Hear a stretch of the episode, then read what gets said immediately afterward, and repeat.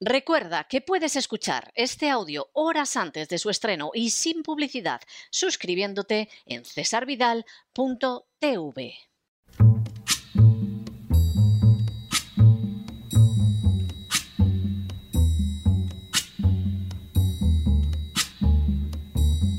La voz con César Vidal, desde el exilio.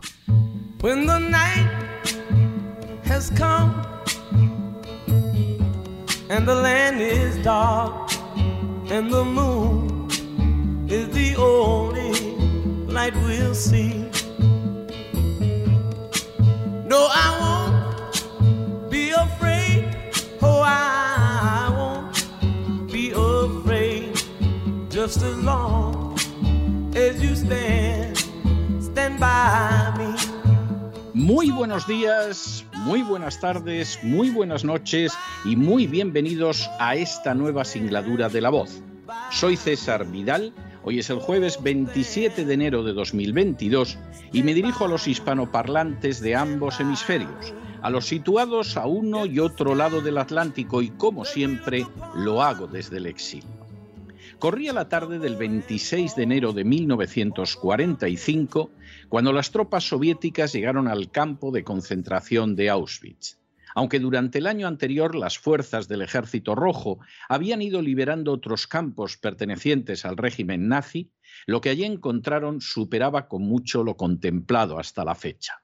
Hasta la una de la madrugada de aquel día, las SS se habían esforzado por borrar las huellas de los terribles horrores acontecidos en Auschwitz, pero la cercanía del enemigo había impedido que lo consiguieran de manera total. De los 35 almacenes del campo, aún quedaban en pie seis. En su interior se encontraron 368.820 trajes de hombre, 836.255 de mujer y una cantidad verdaderamente astronómica de ropa de niños. Asimismo, había almacenadas siete toneladas de cabello humano procedente de los reclusos que las SS no habían tenido tiempo de aprovechar. Mientras los soldados soviéticos iban recorriendo aquel lugar en medio del estupor más profundo, descubrieron centenares de cadáveres que yacían sin enterrar. Los supervivientes, en su inmensa mayoría esqueletos con la piel sobre los huesos, apenas llegaban a los 7.000. Auschwitz no era el holocausto, pero sí acabaría, no del todo con razón, convirtiéndose en su símbolo máximo. Hoy es el día del holocausto. Sin ánimo de ser exhaustivos, los hechos son los siguientes. Primero, el 1 de noviembre de 2005, la Asamblea General de las Naciones Unidas adoptó la resolución 607 que convirtió el 27 de enero en el Día Internacional de Conmemoración en memoria de las víctimas del Holocausto, una celebración que ha sido incorporada por algunos gobiernos nacionales, como es el caso del español. Segundo, a más de siete décadas de distancia, el estudio del Holocausto nos ha permitido reconstruir su desarrollo desde los primeros textos antisemitas redactados por Hitler en 1918 y los antecedentes de su pensamiento hasta el final de la Segunda Guerra Mundial. Tercero, conocemos cómo, nada más llegar al poder, Hitler era considerado un paria de la política que apenas duraría gobernando sin embargo, el Vaticano firmó ese mismo año de 1933 un concordato con él que le proporcionó respetabilidad internacional. Tras el Vaticano, como primer firmante de un pacto con Hitler, irían otros estados en los años siguientes. De manera bien paradójica, Stalin sería el último en firmar un acuerdo con Hitler. Pero lo cierto es que en 1933, y por enésima vez, el agua bendita papal recaía bendiciendo el mal. Cuarto, también sabemos cómo el nazismo impuso un pasaporte ario en el mismo año 1933 que no permitía entrar en restaurantes, teatros y otros lugares públicos a los que no contaban con el citado pasaporte. A partir de ese mismo momento, la sociedad alemana se dividió entre los que contaban con el pasaporte y aquellos que no lo tenían y se veían condenados a convertirse en parias, especialmente los judíos.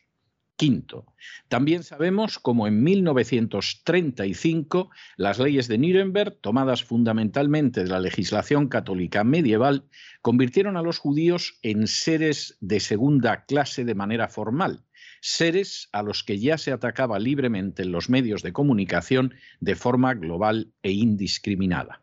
Sexto, también sabemos cómo, tras cinco años de no permitirles entrar en teatros o restaurantes por no tener el pasaporte ario, en 1938 los judíos fueron expulsados de la vida pública, académica, artística y mercantil y se dieron pasos para que abandonaran el territorio del Reich, una labor en la que los nazis incluso estuvieron dispuestos a pactar con los sionistas ya instalados en Palestina a fin de que hacia allí marcharan los judíos alemanes.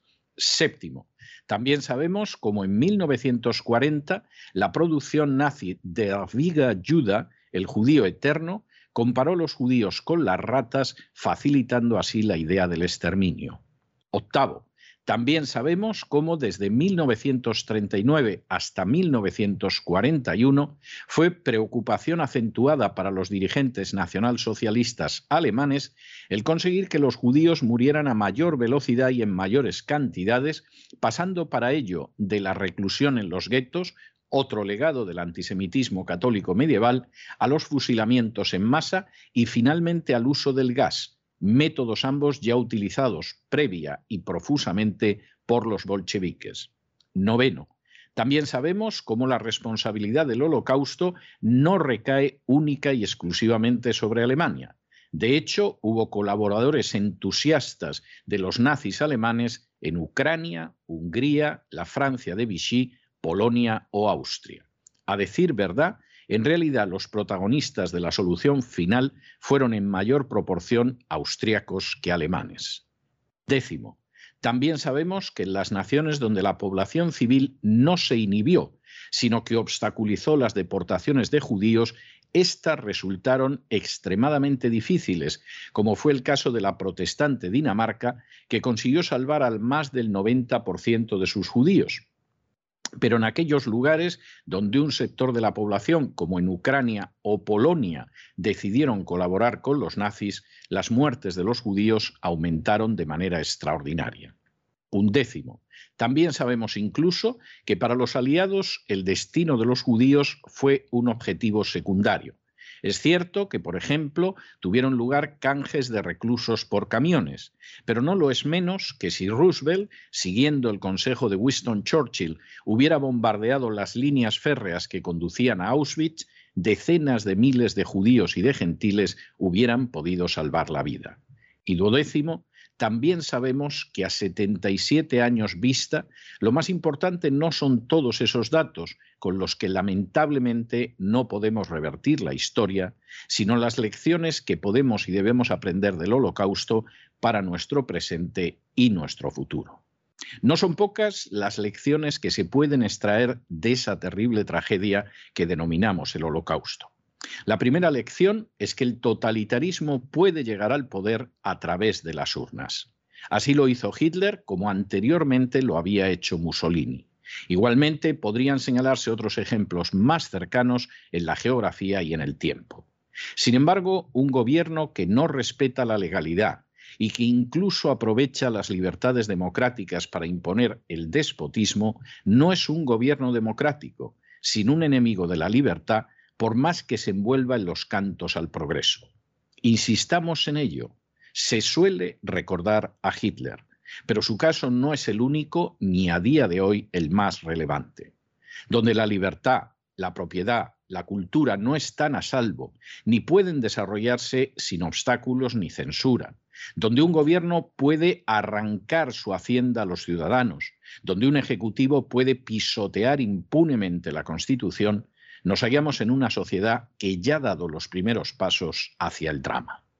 La segunda lección es que la persecución de los inocentes siempre va precedida de su denigración pública. Cuando los nacionalsocialistas alemanes crearon el pasaporte ario, que no permitía a los judíos entrar en cafeterías, restaurantes o teatros, cuando asemejaron a los judíos a ratas y cucarachas, cuando comenzaron a descargar su ira sobre los humoristas, cuando decretaron el boicot económico sobre los judíos, cuando cerraron medios de comunicación, muchos pensaron que no era tan grave porque previamente la propaganda nacional socialista había reblandecido la capacidad de crítica.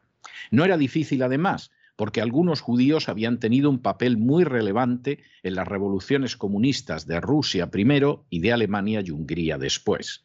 Era innegable también el papel más que destacado de los judíos en la Cominter y en el aparato represivo soviético.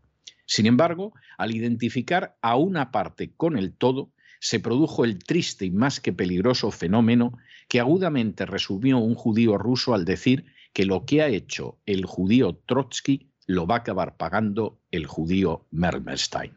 En otras palabras, la culpa de las atrocidades cometidas por algunos se arrojaron sobre millones que nada tenían que ver con ellas, y así al final la tragedia aniquiló a millones de inocentes. La satanización de los judíos manifestada en la imposición de nombres injuriosos, en su exclusión de lugares públicos por no tener el pasaporte ario, en su representación como animales repugnantes del tipo de la rata, la cucaracha o el piojo, en el desprecio acentuado, en la negación de cualquier posible rasgo humano, en su asimilación con los peores miedos de la sociedad, fueron tan solo el inicio de un camino que acabó desembocando primero en leyes discriminatorias y en la reclusión de los guetos y las matanzas en masa después. La tercera lección es que el doble lenguaje de los totalitarismos no debe ser pasado por alto sino advertido. Como supo señalar magníficamente George Orwell, que aprendió el horror del comunismo durante la Guerra Civil Española, la guerra es presentada como la paz y la expansión como la contención. Por supuesto, los eufemismos se repitieron de manera que sobrecoge. La solución final, por ejemplo, era solo el término, si no hermoso, al menos en apariencia neutral, que ocultaba un conjunto de medidas que acabarían en medio del horror más pavoroso con la vida de millones de judíos europeos.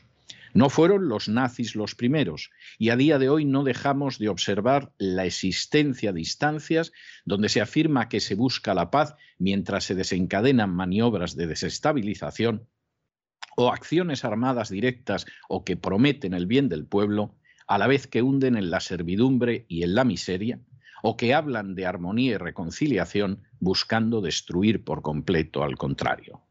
No saber captar esa duplicidad manipuladora del lenguaje constituye uno de los errores más costosos que se pueda imaginar. La cuarta lección es que la única posibilidad de enfrentarse con el totalitarismo es la defensa firme y resuelta no sólo de la libertad, sino también de la verdad. El pacto con el totalitarismo ha podido tener un sentido en momentos muy excepcionales de la historia. Por ejemplo, pactar con Stalin resultaba indispensable para vencer a Hitler. Pero la utilización de ese instrumento de acción de manera sistemática implica entrar en situaciones de extraordinario peligro cuyas consecuencias rara vez dejan de alcanzar el espanto. Los ejemplos recientes no son, por desgracia, escasos. Que Estados Unidos apoyara a los talibán afganos contra la Unión Soviética pudo parecer inteligente. Algunos, de hecho, siguen jactándose de ello.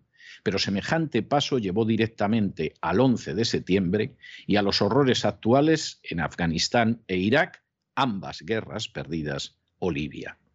Que Israel respaldara jamás con la idea de debilitar a la Organización para la Liberación de Palestina pudo parecer una buena idea, pero el efecto de esa decisión sigue generando un sufrimiento brutal que ha recaído y recae sobre Israel y también sobre los palestinos. Que aliados de Estados Unidos, según revelación del general Wesley Clark, crearan a ISIS como contrapeso de Hezbollah pudo ser considerado una genialidad, pero ha tenido como efecto directo una oleada de barbarie que se ha cebado sobre las poblaciones de Irak y Siria en general y sobre las cristianas en particular. Que se hayan creado pasaportes públicos para impedir la entrada de sectores enteros de la población en determinados lugares implica copiar de manera literal, aunque quizá no conocida, una de las manifestaciones primeras y más odiosas del nazismo. Que se denomine ratas y cucarachas a determinados sectores sociales y se abogue por exterminarlos, deja de manifiesto que se tiene el alma de un nazi, aunque la ideología que se diga representar sea diametralmente opuesta. No todos los medios son moralmente lícitos, pero por añadidura tampoco acaban resultando prácticos y no pocas veces tienen derivadas perversas. El jugueteo con el totalitarismo acaba provocando antes o después baños de sangre, porque Maquiavelo solo hubo uno y dicho sea de paso, eso no lo salvó en su día de ser detenido y torturado. La quinta y última lección es que el mal triunfa no porque haya gente como Hitler dando órdenes en la cúspide, sino porque hay gente de pie, ordinaria, normal, que obedece esas órdenes. Cuando Eichmann, responsable de la deportación de millones de judíos, fue juzgado en Jerusalén, se escudó en el argumento de que cumplía órdenes. Es lo mismo que ahora escuchamos a médicos, enfermeras, empleados de banca, buscabonus de la agencia tributaria o simples transeúntes pasivos ante el mal, que intentan justificar la comisión de actos profundamente dañinos, inhumanos e inmorales. Cuando un ser humano, en lugar de guiarse por la decencia y la integridad, apela al cumplo órdenes, abriga en lo más profundo de su ser un nazi que quizá no emerja nunca o que quizá esté dispuesto ya a negar cuidados médicos a sus semejantes, a excluirlos del disfrute de los lugares públicos o a expoliarlos por cuenta del Estado. Mientras no comprendamos esta verdad trascendental, siempre será posible la repetición del holocausto, porque siempre habrá gente que ejecutará las peores atrocidades alegando que solo obedece órdenes. A 77 años de distancia, el recuerdo del holocausto debe ponernos en guardia contra todos aquellos movimientos políticos que convierten a sectores enteros de la población en supuestos responsables de todos los males del mundo, Debe también advertirnos contra los que pretenden aislar a segmentos enteros de la sociedad apelando a motivos de sanidad literal o política. También debe recordarnos que una victoria en las urnas no es un cheque en blanco para destruir un sistema constitucional, que aquellos que empiezan atacando a humoristas o silenciando medios de comunicación o proscribiendo a escritores, más tarde o más temprano quemarán libros y llenarán las cárceles de disidentes, y que los que construyen barreras que separan a la gente, utilizando mitos nacionalistas, históricos, religiosos o raciales, constituyen un peligro contra la libertad, cuyas consecuencias, como sucedió en el caso del nacionalsocialismo alemán, quizá no podemos ni imaginar. Y por encima de todo, debemos ponernos en guardia contra aquellos que frente a la maldad no solo no oponen resistencia, sino que la respaldan alegando que se limitan a cumplir órdenes. El libro que los judíos llaman Bereshit y que los cristianos denominamos Génesis narra los reproches que Dios dirigió a Caín porque la sangre de su hermano Abel, derramada sobre la tierra, clamaba en su contra. Caín respondió a las acusaciones del Altísimo diciéndole que no era el guardián de su hermano. Hoy, en el día del holocausto, tendríamos que responder de manera exactamente inversa a cómo lo hizo Caín. Sí somos guardianes de la vida, la integridad y la libertad de nuestros semejantes, y como tal debemos de comportarnos si no deseamos que su sangre inocente clame ante Dios en contra nuestra. Pero no se dejen llevar por el desánimo la frustración. Y es que a pesar de que los poderosos muchas veces parecen gigantes, es solo porque se les contempla de rodillas y ya va siendo hora de ponerse en pie. Mientras tanto, en el tiempo que han necesitado ustedes para escuchar este editorial, la deuda pública española ha aumentado en cerca de 7 millones de euros. Y desgraciadamente, no poco de ese dinero va para abrigar medidas y acciones que recuerdan de manera pavorosa el inicio del holocausto. Muy buenos días, muy buenas tardes, muy buenas noches. Les ha hablado César Vidal desde el exilio. Que Dios los bendiga.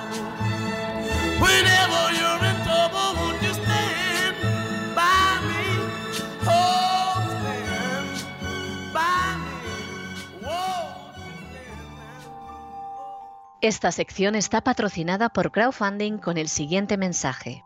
Nuestro Señor Jesucristo, el único Dios verdadero, es misericordioso y nuestro Salvador.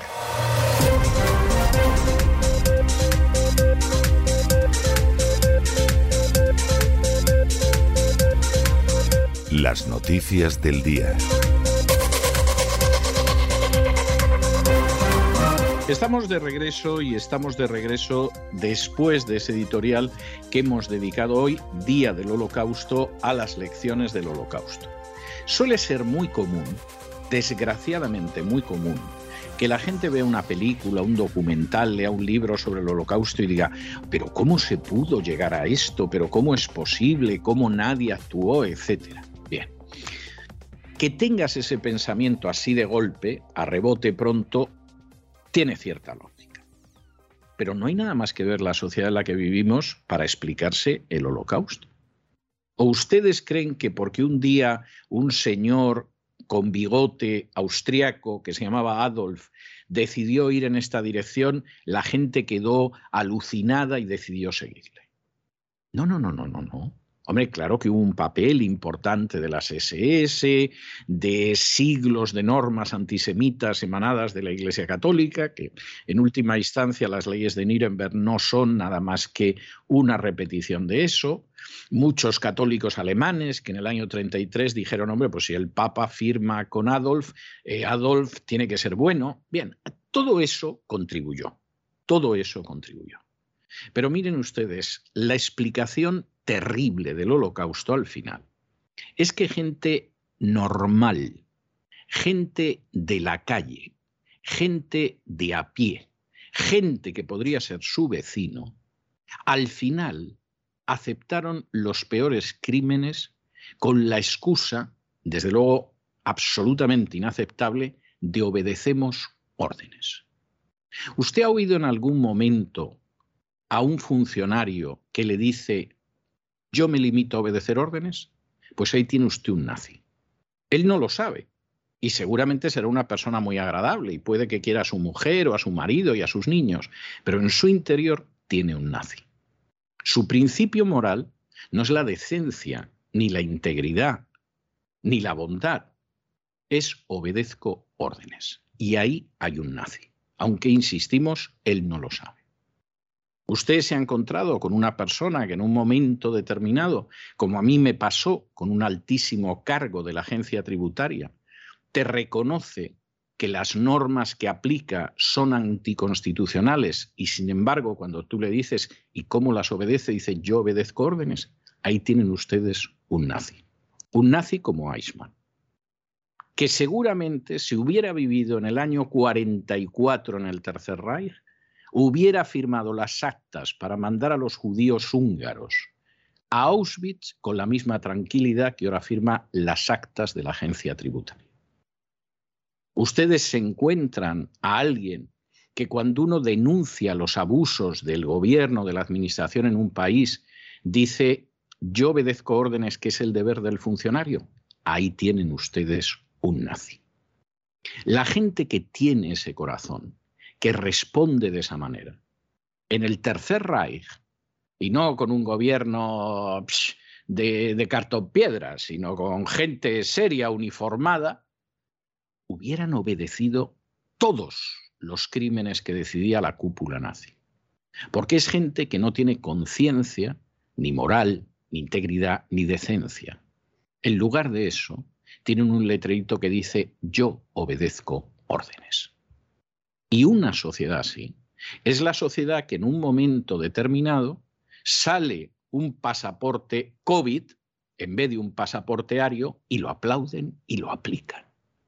Pero es que si mañana saliera el pasaporte ario, harían lo mismo, porque no tienen conciencia, porque no tienen decencia, porque no tienen integridad. A lo mejor protestan de la corrupción del gobierno de turno. Pero cuando a ellos les toca enfrentarse con la realidad, aplican el principio de yo cumplo órdenes, la doctrina Eichmann, que por cierto no salvó a Eichmann de que lo ahorcaran en Jerusalén. Esto también hay que decirlo. A veces se hace justicia y efectivamente, aunque alegues que obedecías órdenes, acabas colgado de una soga. Y esto es tremendamente importante.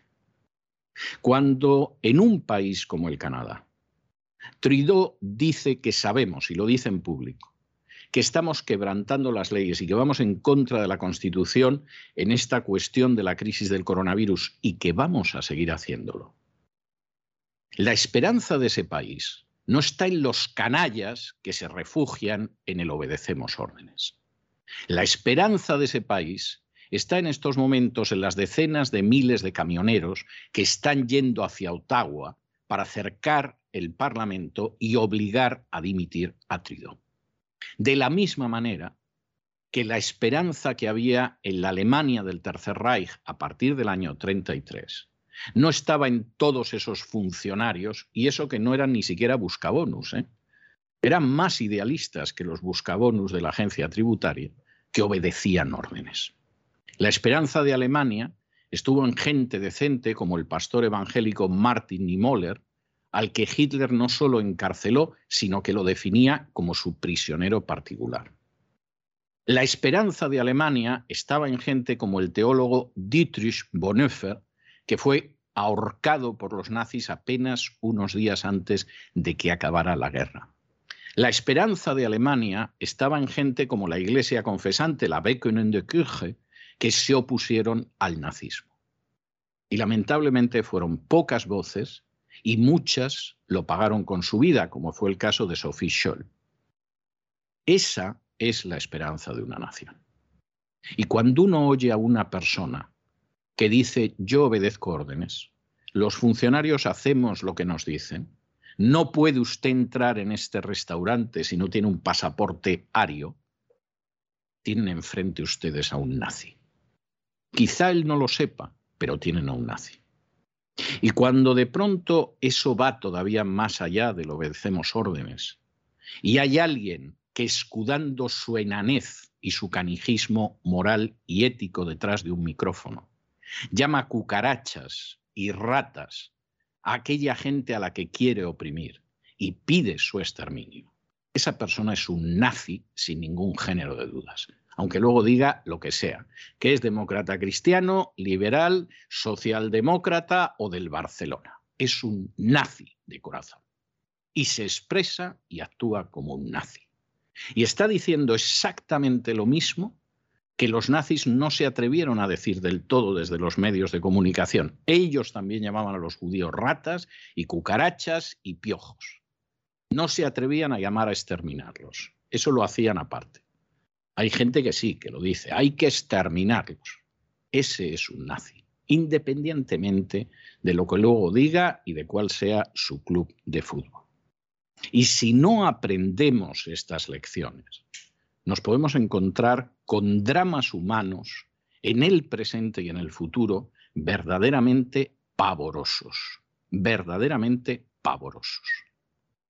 Esa es la tristísima realidad. Y eso hay que recordarlo en un día como este, que es el día del holocausto. Por cierto, que no crean ustedes que me desvío del tema cuando empiezo el boletín con España, porque resulta que el Tribunal de Justicia de la Unión Europea acaba de declarar ilegal otra más a una de las creaciones de robo, saqueo y espolio salida de la mente de Montoro. Era una historia que sacó en un momento determinado, que decidió que si alguien tenía bienes en el extranjero y no los declaraba, bueno, pues eso que no deja de ser una falta administrativa, no es más, eso no prescribía como si fuera el delito de genocidio o los crímenes contra la humanidad. Eso solo cabe en gente como Montoro y eso solo lo pueden ejecutar los esbirros buscabonus de la agencia tributaria. Esta norma que al final ha tumbado el Tribunal de Justicia de la Unión Europea, es más, venían advirtiendo años que lo iban a hacer, y por eso Montoro está tan nervioso en los últimos tiempos, porque se teme alguna querella, debería estar en la cárcel, porque una persona que reconoce que ha financiado el golpe de Estado de Cataluña ante el Tribunal Supremo, en estos momentos debería estar en prisión, pero en España pasa lo que pasa. Pues junto con esta historia yo tengo que contar otra. Y se puede encontrar, se puede encontrar perfectamente en las bibliotecas. Cuando Montoro emite esta norma, que no solo era anticonstitucional, sino que va contra la legislación europea, que va además contra el sentido común y los principios jurídicos más elementales. Bueno, pues cuando sucede esto, yo entrevisto a un alto, alto, altísimo, altísimo, altísimo cargo de la agencia tributaria. Y en el curso de la entrevista yo le digo, pero usted es consciente de que esta norma es inconstitucional. Bueno, al final no solo es inconstitucional, va en contra de la legislación europea. ¿Y qué me dice el alto, altísimo, altísimo cargo de la agencia tributaria? Ya, pero de momento nosotros obedecemos órdenes. Esto es como si alguien le hubiera dicho en el año 44 a Eichmann, pero usted es consciente de que esto que está usted perpetrando con los judíos de Hungría es un crimen contra la humanidad. Y Eichmann hubiera dicho, sí, pero de momento obedecemos órdenes.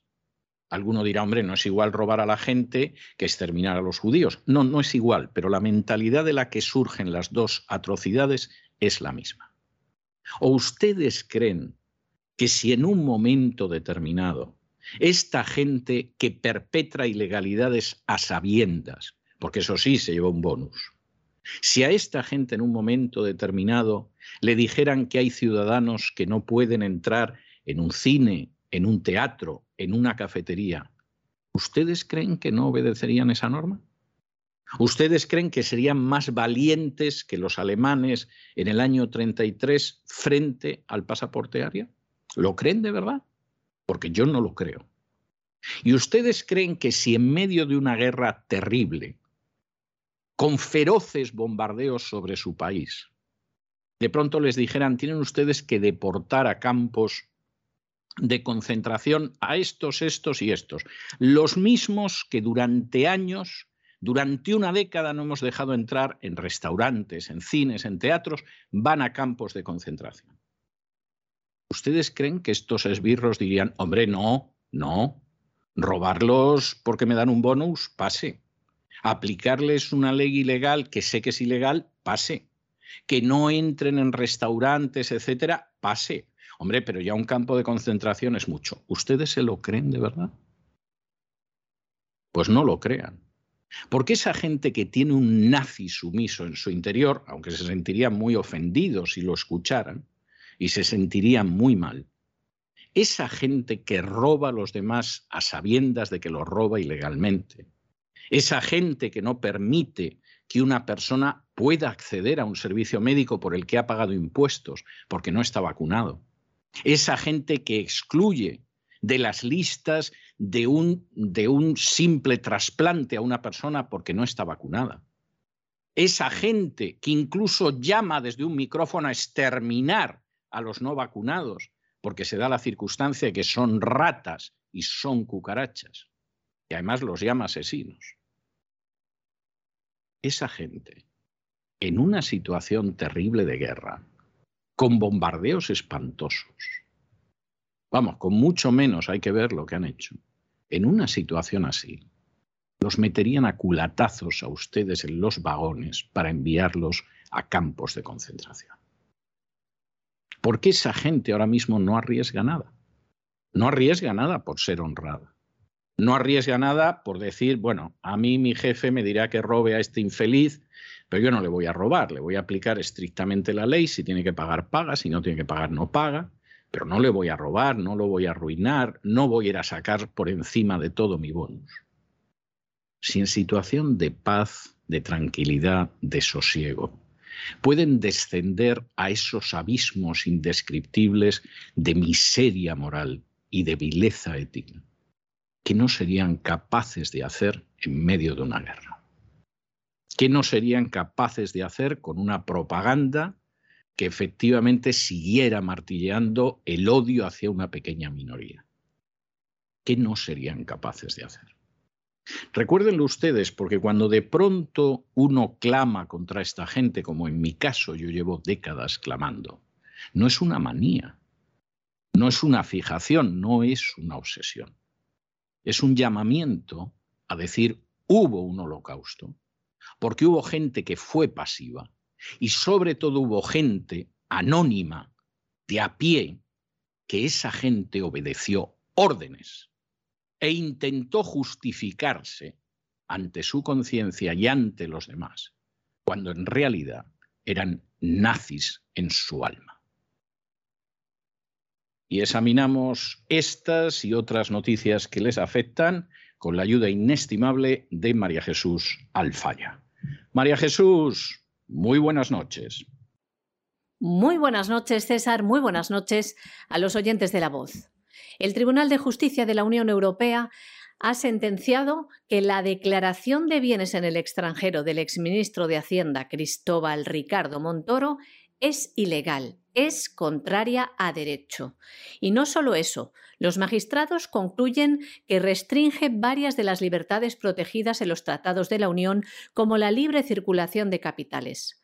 Vulnera la seguridad jurídica de los ciudadanos y concluye también que las multas que impone son desproporcionadas, por lo que la regulación de Montoro es tremendamente represiva, dicen textualmente. Y desgranamos estos puntos. En primer lugar, el Tribunal de Justicia declara que España ha incumplido las obligaciones que incumben en virtud de la libre circulación de capitales. La regulación española es contraria a derecho. Las restricciones a la libre circulación de capitales que impone son desproporcionadas. Explica que cuando se presenta el modelo 720 se considera lo no declarado como ganancia patrimonial no justificada sin posibilidad en la práctica de ampararse en la prescripción.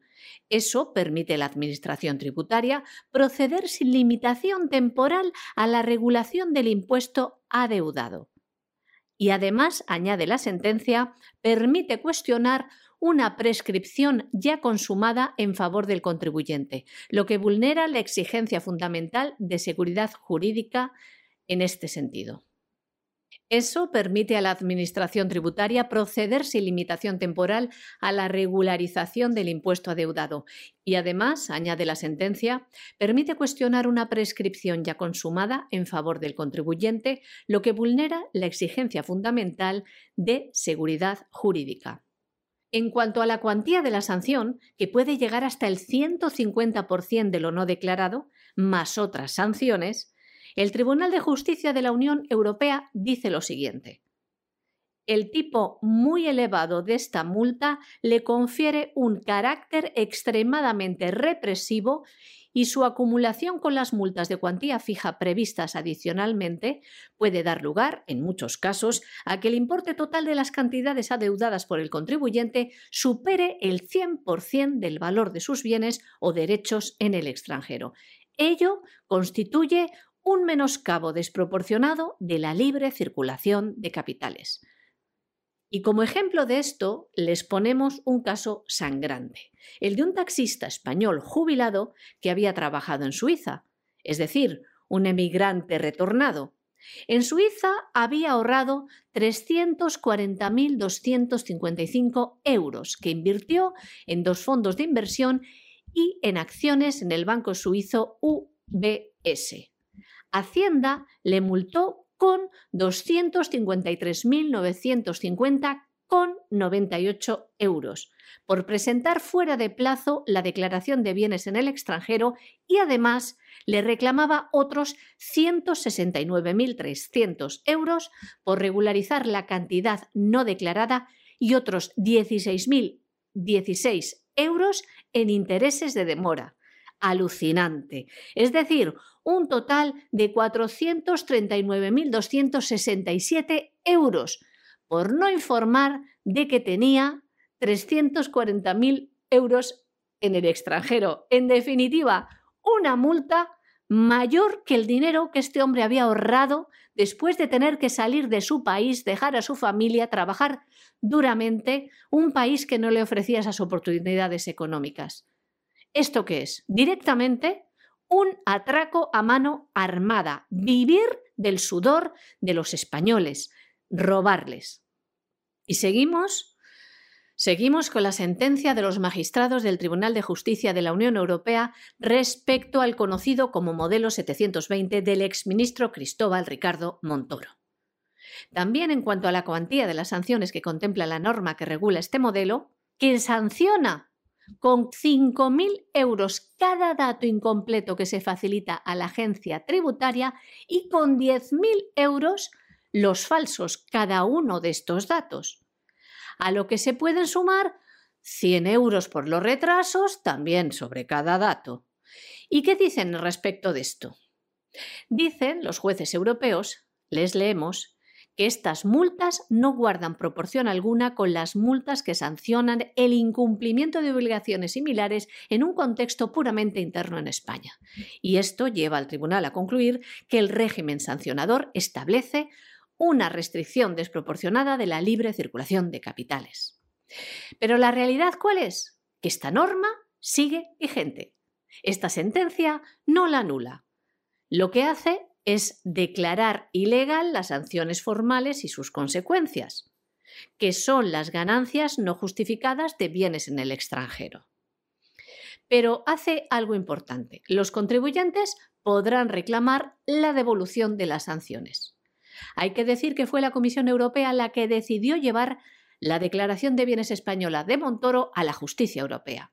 Ahora, una vez que España adapte su norma a los términos de la sentencia, si quiere y cuando quiere, pues la Comisión Europea tiene la potestad de volver a denunciar a España si considera que no ha cumplido la sentencia y en ese caso sí podría solicitar también al Tribunal de Justicia de la Unión Europea que imponga una sanción a España, ya lo que nos faltaba a los españolitos. La declaración de bienes en el extranjero fue un complemento a la amnistía fiscal que aprobó el gobierno del Partido Popular en el año 2012, siendo ministro de Hacienda Cristóbal Ricardo Montoro. Por un lado, el Ejecutivo abrió la puerta para que los defraudadores regularizaran casi gratis el dinero que se habían llevado fuera sin declarar. Por otro lado, se avisaba de que a partir del año 2013 tendrían que confesar todo el patrimonio que tenían en el exterior bajo penas de multa que podrían ascender hasta el 150% de la cuota no declarada. Sanciones fijas de 10.000 euros por cada dato omitido y además se considerarían como ganancias patrimoniales no justificadas los activos no declarados con independencia de la fecha de su adquisición, por lo que tendrían que tributar al tipo marginal de la renta. Buena sentencia del Tribunal de Justicia de la Unión Europea.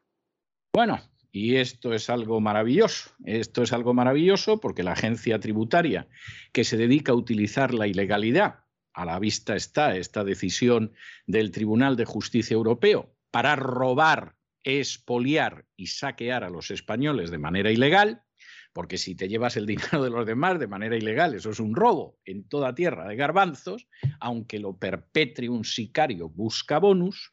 Bueno, pues esa misma agencia tributaria decide gastarse alegremente el dinero de los españoles en enviar cartas en catalán, gallego y valenciano. La agencia tributaria se va a gastar casi dos millones de euros en enviar cartas en catalán, gallego y valenciano.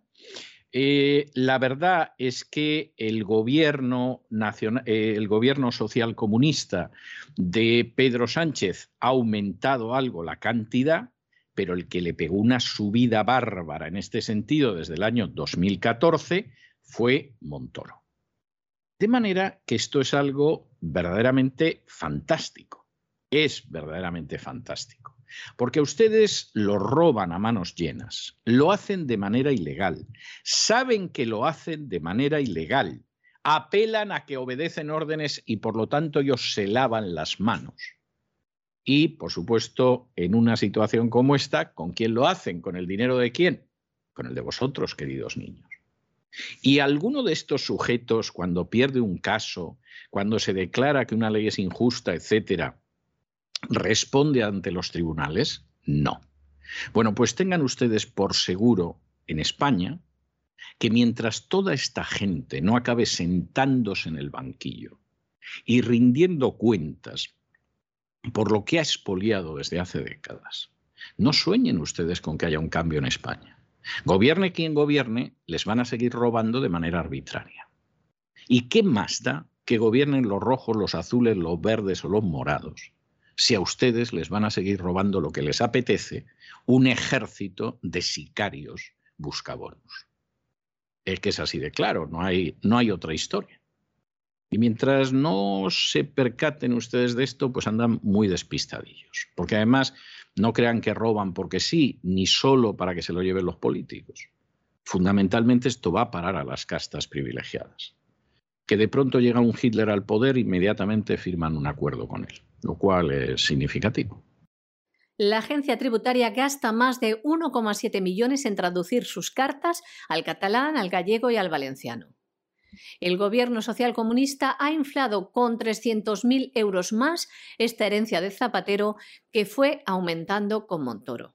Desde el año 2006, con José Luis Rodríguez Zapatero al frente del Ejecutivo, la agencia tributaria cuenta con un servicio de traducción asistida telemático externo para la obtención en diferentes lenguas cooficiales de las comunicaciones escritas que envía a los contribuyentes como si el contribuyente no pudiera entender las misivas de Hacienda en castellano. Por si fuera poco, ahora el gobierno sanchista ha engordado este presupuesto en más de 300.000 euros respecto del anterior. De este modo, esto le cuesta a los españoles más de 1,7 millones de euros, exactamente 1.745.454 euros. Este servicio lo garantiza el artículo 17 de la Ley 39-2015 de Procedimiento Administrativo Común. En el año 2014, ya con Rajoy la presidencia y Montoro en Hacienda, Hacienda amplió la traducción a los contenidos servidos desde la sede electrónica de la agencia tributaria. Ahora bien, Hacienda señala que desde el año 2017 se ha producido, les leemos, un incremento considerable en las traducciones, puesto que hasta ese momento únicamente se traducían de forma estándar los documentos de renta, pero debido a que la Ley de Procedimiento Administrativo Común obliga a traducir todo tipo de documentación dirigida a los contribuyentes, ha aumentado la demanda de estos servicios. Esto dice Hacienda. Pero esto no queda aquí, añaden por la continua integración en la Comunidad Económica Europea y la participación en organismos internacionales, se han incrementado considerablemente las traducciones a inglés, francés y alemán. Pero seguimos, señores, porque van a gastar mucho más dinero. La agencia tributaria quiere hacer cosas como estas quieren contratar un servicio que elabore y mantenga un glosario terminológico por cada una de las lenguas cooficiales, además de inglés, francés y alemán. También quieren que desarrollen unas guías con las normas de estilo y comunicación en cada uno de estos idiomas y lenguas. Y la empresa contratada, aún por asignar, deberá hacer un seguimiento online de las traducciones. La agencia tributaria quiere contar con este servicio durante cuatro años más, es decir, dos años y otros dos de prórroga. La licitación de Hacienda se produce la misma semana que el PDCAT ha registrado una proposición no de ley en el Congreso de los Diputados donde solicita al Gobierno que el Boletín Oficial del Estado se traduzca al catalán, al gallego, al vasco y al valenciano. Y además pide que sea el Estado español quien corra con los gastos. Y nos vamos a Hispanoamérica y nos vamos a Hispanoamérica, donde se ha celebrado la sexta cumbre de la Alianza del Pacífico, que ha firmado una declaración conjunta con Singapur y ha iniciado negociaciones con Corea del Sur para un tratado de libre comercio. Eh, para los que no se enteren y, siguen y sigan pensando que el mundo se decide en Ucrania o algo parecido, el mundo en estos momentos a pasos agigantados, es un mundo que no es el mundo del Atlántico, como ha sido durante décadas y sobre todo después de la Segunda Guerra Mundial, y es el mundo del Pacífico. Así de claro y así de evidente. Te puede gustar o no te puede gustar. te puedes encontrar con el coloso chino y quedarte sin respiración, o puedes hacer que no ves a China y que todos los problemas están en Ucrania. Pero aquí la situación es una situación clarísima. La economía mundial pasa por el Pacífico, lo que tiene una enorme importancia para el continente americano y no digamos para Hispanoamérica. En medio de esta situación, lo suyo sería que efectivamente los países que dan al Pacífico, pensemos en un Perú, pensemos en un México, en un Chile, no estamos hablando de países de poca relevancia, estos países aprovecharan esa situación. ¿Les van a dejar aprovecharla? Les van a poner todos los palos en las ruedas que puedan. ¿Por qué? Porque si son países independientes, libres, soberanos y prósperos, va a ser muy difícil que la agenda globalista los controle y por lo tanto les van a hacer la vida más que difícil. Esa es la tristísima realidad. Pero lo cierto, y esto es muy importante, es que este es un paso relevante y esperemos que no suceda algo para que el paso pues al final quede en nada, porque la misma salvación de buena parte de los países de Hispanoamérica está precisamente en volverse hacia el Pacífico. Ha culminado la sexta cumbre de la Alianza del Pacífico celebrada en Colombia, con la entrega de la presidencia pro tempore del organismo a México. Han firmado una declaración conjunta entre la Alianza del Pacífico y Singapur para que se convierta en Estado asociado. Dicen fortalecer las relaciones y la cooperación en áreas que contribuyan a la libre circulación de bienes, servicios, capitales y personas. También han anunciado que Corea del Sur se convertirá en un Estado asociado de la Alianza del Pacífico con el inicio de unas negociaciones para crear un tratado de libre comercio con este país, con Corea del Sur. Durante el año 2021 fue Singapur quien ingresó como miembro asociado y Pakistán e Irlanda como países observadores. Actualmente se trabaja para que Ecuador sea miembro pleno de esta Alianza del Pacífico. En el marco de la cumbre, también se firmó la Declaración Presidencial de Economía Creativa, que identifica áreas prioritarias para impulsar la reactivación de un sector que ha sido fuertemente afectado por la pandemia y que contribuirá al proceso de transformación social y económica de la región.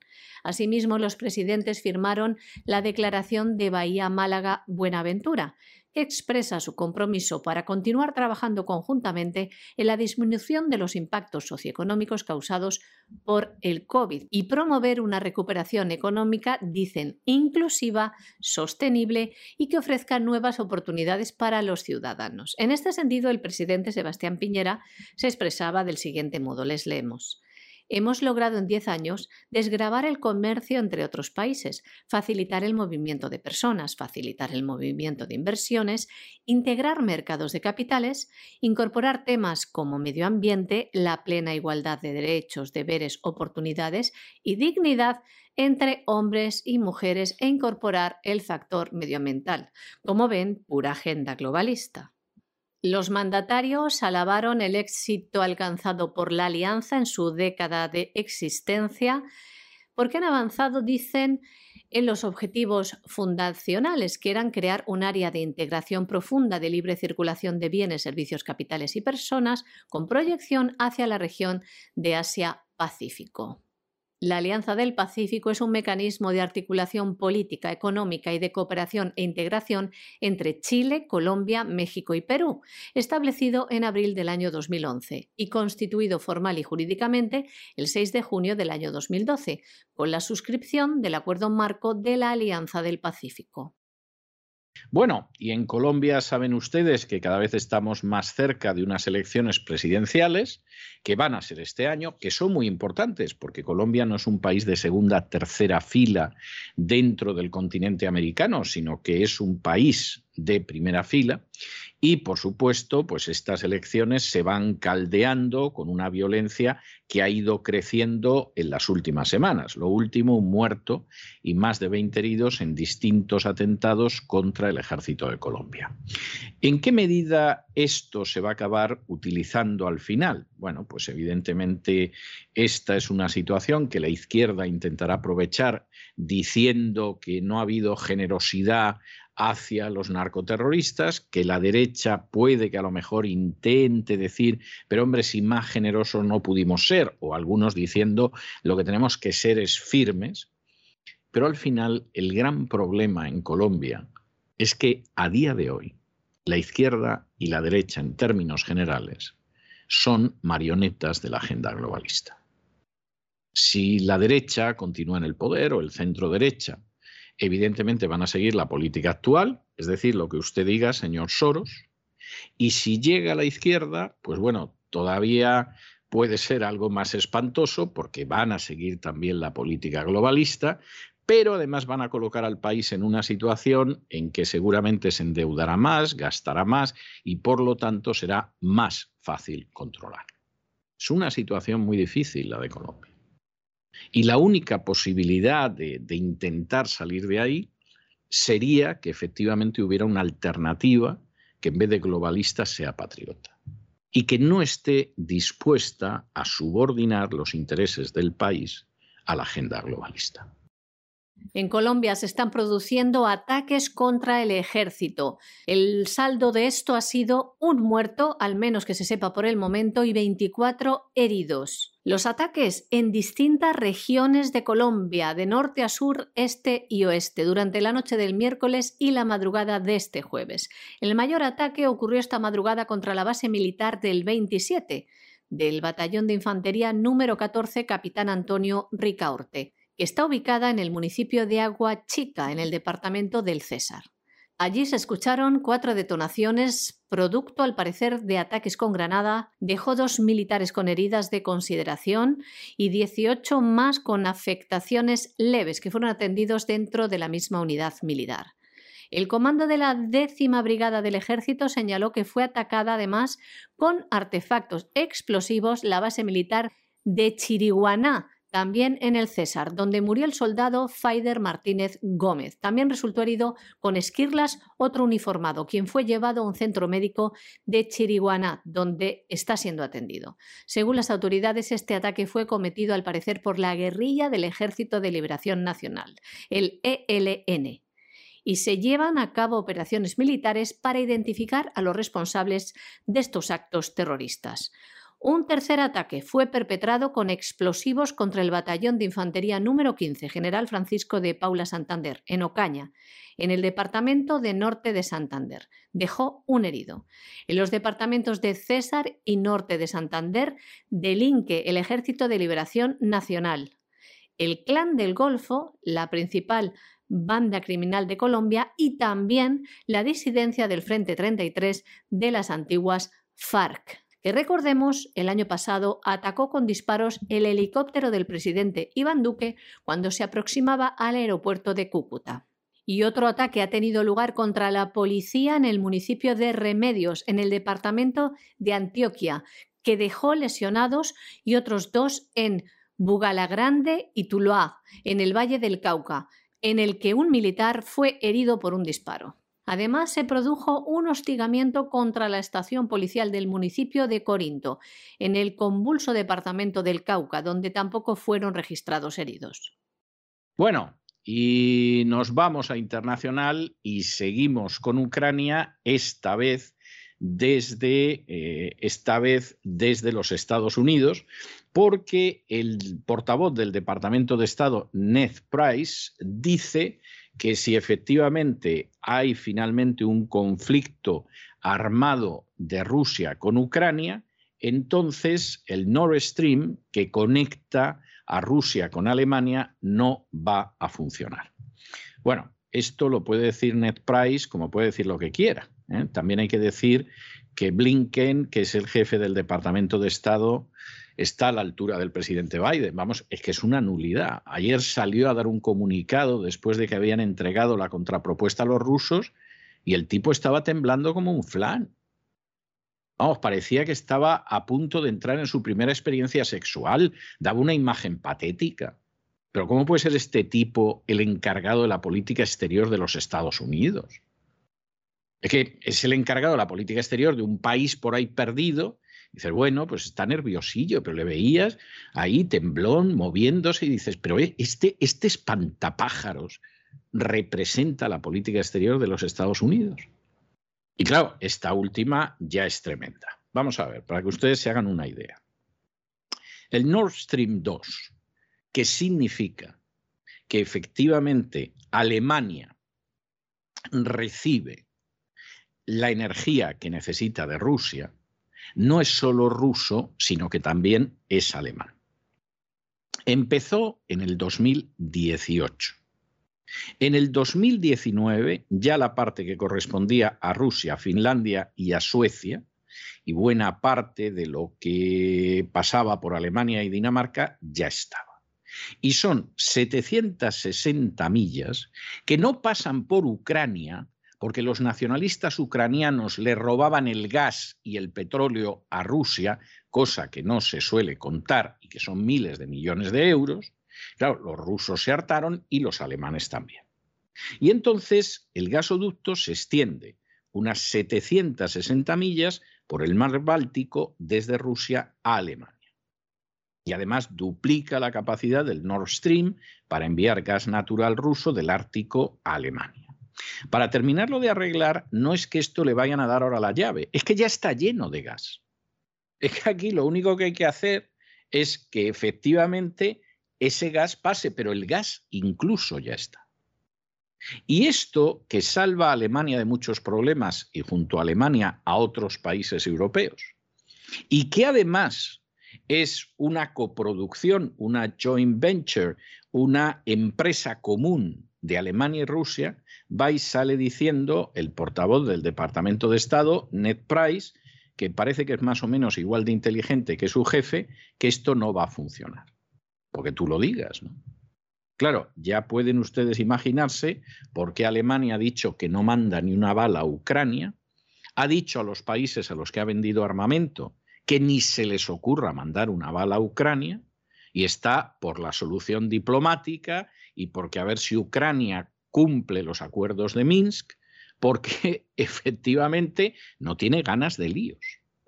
Como Estados Unidos, y esto es muy lamentable y explica que luego haya cosas que salgan muy mal, pues evidentemente los intereses de sus aliados, salvo que sea Gran Bretaña e Israel, le importan un pimiento, pues claro, esto va a acabar creando una fosa, pero no entre Rusia y Europa, sino entre los aliados de Estados Unidos en Europa, en su mayoría, y los Estados Unidos. Y aquí se está siguiendo una política errónea y esa política errónea pues, va a tener muy malas consecuencias, como en Afganistán, como en Irak y en tantos sitios. Porque si efectivamente la política de Estados Unidos fuera a favorecer los intereses de Estados Unidos, la inmensa mayoría de las decisiones serían decisiones sensatas e incluso justas. Pero como buena parte de la política exterior de Estados Unidos es simplemente complacer al complejo militar industrial, que para que ustedes se den cuenta de lo que significa, se traduce, por ejemplo, en que el 53% del presupuesto de Estados Unidos es gasto militar. Es una salvajada, se mire como se mire. Pues claro, como ustedes comprenderán, mientras la política exterior de Estados Unidos esté subordinada a eso, pues Estados Unidos no para de meterse en jardines donde nunca debió entrar, con consecuencias que son gravísimas. Y esa es la auténtica realidad y no sirve darle vueltas. Y luego, por supuesto, organizando líos e intoxicando Gran Bretaña. El portavoz del Departamento de Estado de los Estados Unidos, Ned Price, afirma que el importante gasoducto Nord Stream 2, que conecta Rusia con Alemania, no seguirá adelante si las tropas rusas invaden Ucrania. La construcción del Nord Stream 2 comenzó en el año 2018 y en el año 2019 ya se había completado en aguas rusas, finlandesas y suecas, y la mayor parte de la obra también se había completado en aguas alemanas y danesas. El gasoducto se extiende unas 760 millas a través del mar Báltico, desde Rusia hasta Alemania, y duplicaría la capacidad del Nord Stream para enviar gas natural ruso del Ártico al país europeo. Sin embargo, el regulador del mercado energético alemán anunció en noviembre que había suspendido temporalmente el proceso de certificación del gasoducto tras dictaminar que su operador dentro de Alemania no cumple las condiciones establecidas por la legislación alemana. Las autoridades ucranianas también se han opuesto al Nord Stream por temor a que pueda ser utilizado por Rusia como arma contra ella. Aunque el gas no fluye actualmente por el gasoducto y no está operativo, el secretario de Estado ha dicho que Nord Stream sirve de palanca tanto para Estados Unidos y Alemania como para la comunidad transatlántica. Bueno, bueno, bueno, regresamos a Europa, donde la Agencia Europea del Medicamento, la EMA, ha dado luz verde al Paxlovid. Y ustedes dirán, bueno, ¿y esto del Paxlovid qué es? Pues miren ustedes, esto es algo verdaderamente maravilloso, maravilloso. Como ya han vendido millones y millones y más millones, y todavía más millones y quedan todavía más millones que contabilizar, de la vacuna. Ahora Pfizer nos saca un medicamento oral contra el coronavirus que se llama Paxlovid. Es algo verdaderamente maravilloso. Durante meses hemos tenido que oír que lo único que funcionaba era la vacuna. La vacuna, lógicamente, hubo gente que se lanzó como se lanzaban en las conversiones masivas de la Edad Media, ¿no? Cuando Carlomagno venció a los sajones y los hizo bautizarse en masa en un río, ¿no? Pues ahora, todos a bautizarse en el río, a dejar que te pinchen y a ir a por aquellos que se resisten a que les pongan este brebaje en el cuerpo, etcétera, etcétera. Bueno, pero es que tiene que haber algún medio. No hay ningún medio. Bueno, pero yo creo que fuera de YouTube. Y así ha funcionado la cosa durante dos años, que se dice pronto. Pronto. ¿eh? En dos años, Hitler todavía no se había atrevido a sacar las leyes de Nuremberg. Y hay que ver cómo eran los chicos de Hitler. Pero claro, el relato cada vez se sostiene menos. Y hay decenas de miles de médicos que dicen, no, mire, lo de las vacunas es complicado, tiene peligros, hay gente que se muere, la miocarditis, etcétera, etcétera, etcétera. Y hemos encontrado una serie de tratamientos que además son más baratos, que la gente se cura. No merece la pena que usted los someta a ese riesgo. Y el relato de la crisis del coronavirus se va deshilachando. ¿Y qué sucede entonces? Hombre, pues ahí están los amigos de Pfizer que ya han sacado un medicamento, o sea, ya lo de la vacuna cada vez es más difícil. Estos de la Agencia Europea del Medicamento hasta han dicho que a partir de la tercera dosis, que te lo pienses mucho con la tercera dosis porque el sistema inmunitario se puede caer, que bla, bla, bla. Hay gente que está virando hasta en los prostituidos medios de comunicación. Nada, no pasa nada. Sacamos ahora el Paxlovid que te tomas la pastillita y arreando con los faroles. Es conmovedor, ¿eh? es conmovedor lo que puede hacer la Big Pharma por nosotros. En fin, cuánto buenos son. Es para decir aquello de qué buenos son los chicos de la Big Pharma, qué buenos son que nos llevan de excursión como lo que se cantaba en mi infancia hablando de la orden religiosa de turno, que lo mismo podían ser las madres jesuitinas que los padres escolapios los que nos llevaban de excursión. Pues esta es la historia que hay. La noticia es maravillosa. Y a partir de ahora, el truco va a ser las dos cosas. Es decir, usted todos los años igual que se vacuna de la gripe, se pone la vacuna del coronavirus, salvo que aumente el número de muertes y entonces ya tengamos que ser prudentes y veamos cómo lo retiramos. Pero si nos sale bien, todos los años, a lo mejor cada seis meses, con suerte cada tres o cuatro, le atizamos una vacuna. Pero aparte de eso, si se pone usted malito, porque la vacuna no le hace absolutamente nada, es más, hay más vacunados que enferman que no vacunados, bueno, pues entonces tome usted Paxlovid.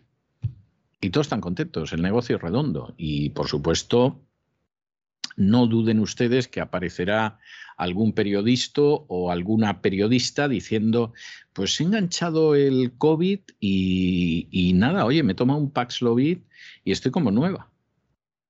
Es conmovedor, conmovedor de verdad. La Agencia Europea del Medicamento ha dado este jueves su visto bueno al medicamento oral de Pfizer para luchar contra el coronavirus. Llamado Paxlovid, es el primero de su especie que podrá ser usado en la Unión Europea. Se trata de un combinado de dos antivirales, el ritonavir Se trata de un combinado de dos antivirales, el ritonavir y el nirmatrelvir, que según afirman es capaz de reducir el 89% de las hospitalizaciones en pacientes de alto riesgo y bajar al máximo el número de muertes. Esto decían también con las vacunas, supuestas vacunas. La Agencia Europea del Medicamento da luz verde a su tratamiento. En adultos les leemos que no requieren oxígeno suplementario y que tienen un mayor riesgo de que la enfermedad se agrave. En este comunicado, emitido por la agencia con sede en Ámsterdam, dicen que ha tenido en cuenta para ello un estudio realizado con pacientes con coronavirus que muestra cómo el tratamiento, les leemos, reduce significativamente las hospitalizaciones o los fallecimientos en pacientes que tenían al menos una enfermedad subyacente que los ponía en riesgo de padecer COVID grave. Tras el visto bueno de la EMA, la llamada autorización comercial condicional queda aún pendiente de la aprobación definitiva por parte de la Comisión Europea, un trámite que habitualmente no presenta problemas y previsto para las próximas horas. El fármaco de Pfizer ya se administra en otros países como Estados Unidos, donde recibió en diciembre la autorización de emergencia de las autoridades farmacológicas para su uso por vía oral en pacientes mayores de 12 años que tengan una prueba positiva de coronavirus, además de síntomas de la enfermedad, y pertenezcan a algunos de los grupos con alto riesgo de ser ingresados. Según el análisis de la EMA, los beneficios del medicamento son mayores que sus riesgos. La evaluación se realizó en pacientes que recibieron Paxlovid o un placebo en los cinco días siguientes al inicio de los síntomas y los que no recibieron ni se esperaban que recibieran tratamiento con anticuerpos. En cuanto al perfil de seguridad, fue favorable y los efectos secundarios fueron generalmente leves, según informan.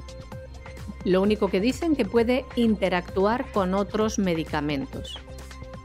Y hasta aquí hemos llegado nosotros con nuestro boletín de hoy. María Jesús, muchas gracias. Muy buenas noches. Gracias a ti, César. Buenas noches también para los oyentes de la voz. Y ya lo saben, no se nos vayan, no se nos vayan porque vamos a regresar enseguida con don Lorenzo Ramírez y el despegamos y luego nos vamos a tomar, porque es que de verdad que se necesita, nos vamos a tomar un respiro de cultura en la biblioteca de doña Sagrario Fernández Prieto.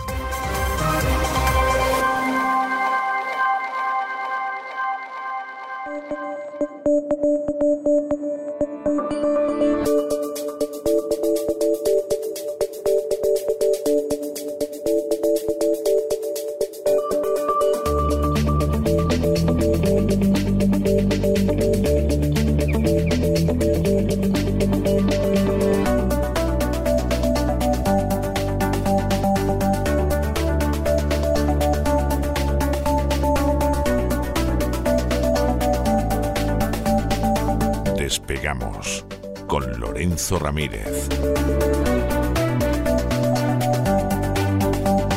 Corremos raudos y veloces hacia nuestro avión, atravesamos el umbral, nos tiramos en planchas sobre los asientos, nos abrochamos los cinturones,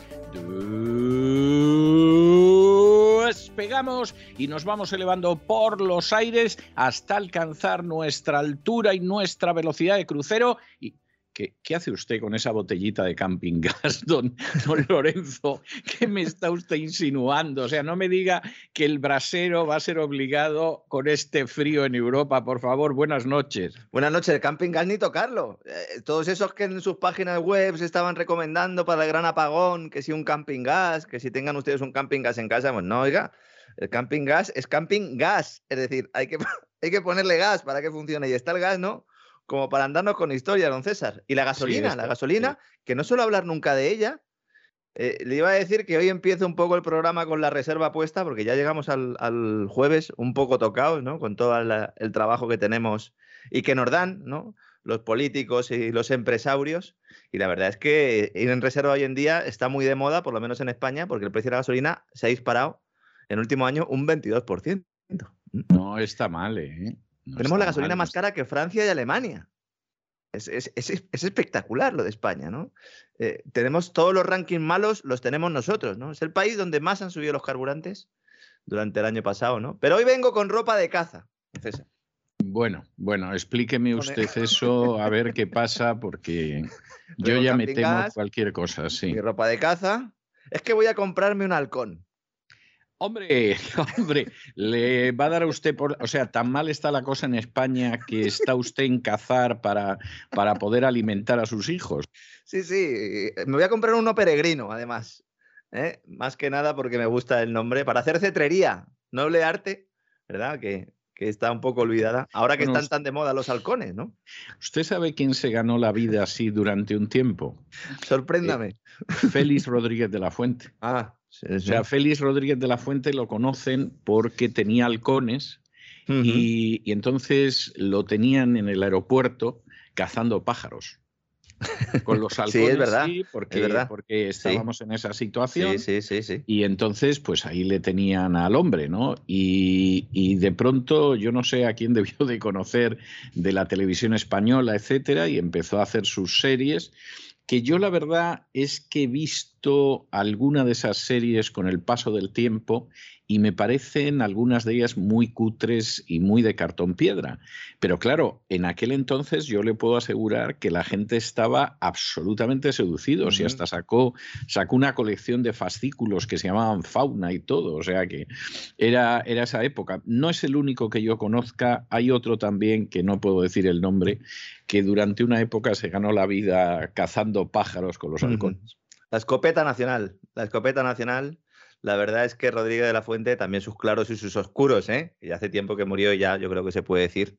Pero yo creo que esté donde esté, pues sigue el hombre escuchando los aullidos del lobo, ¿no? En esas noches de invierno como nos decía a todos, ¿no? ¿Por qué estoy hablando de balcones? ¿Se me ha ido la cabeza? Pues sí, un poco. O sea, normal. Después de tanto tiempo ya haciendo este programa, la cabeza la tengo en otro sitio. Por cierto, que eso que comentaba usted, de que se contrate a personas para que con, halcones y con otro tipo de aves rapaces, eh, bueno, pues ahuyenten precisamente a otras aves para que no haya peligro en los aeropuertos, es una práctica muy común y poco conocida.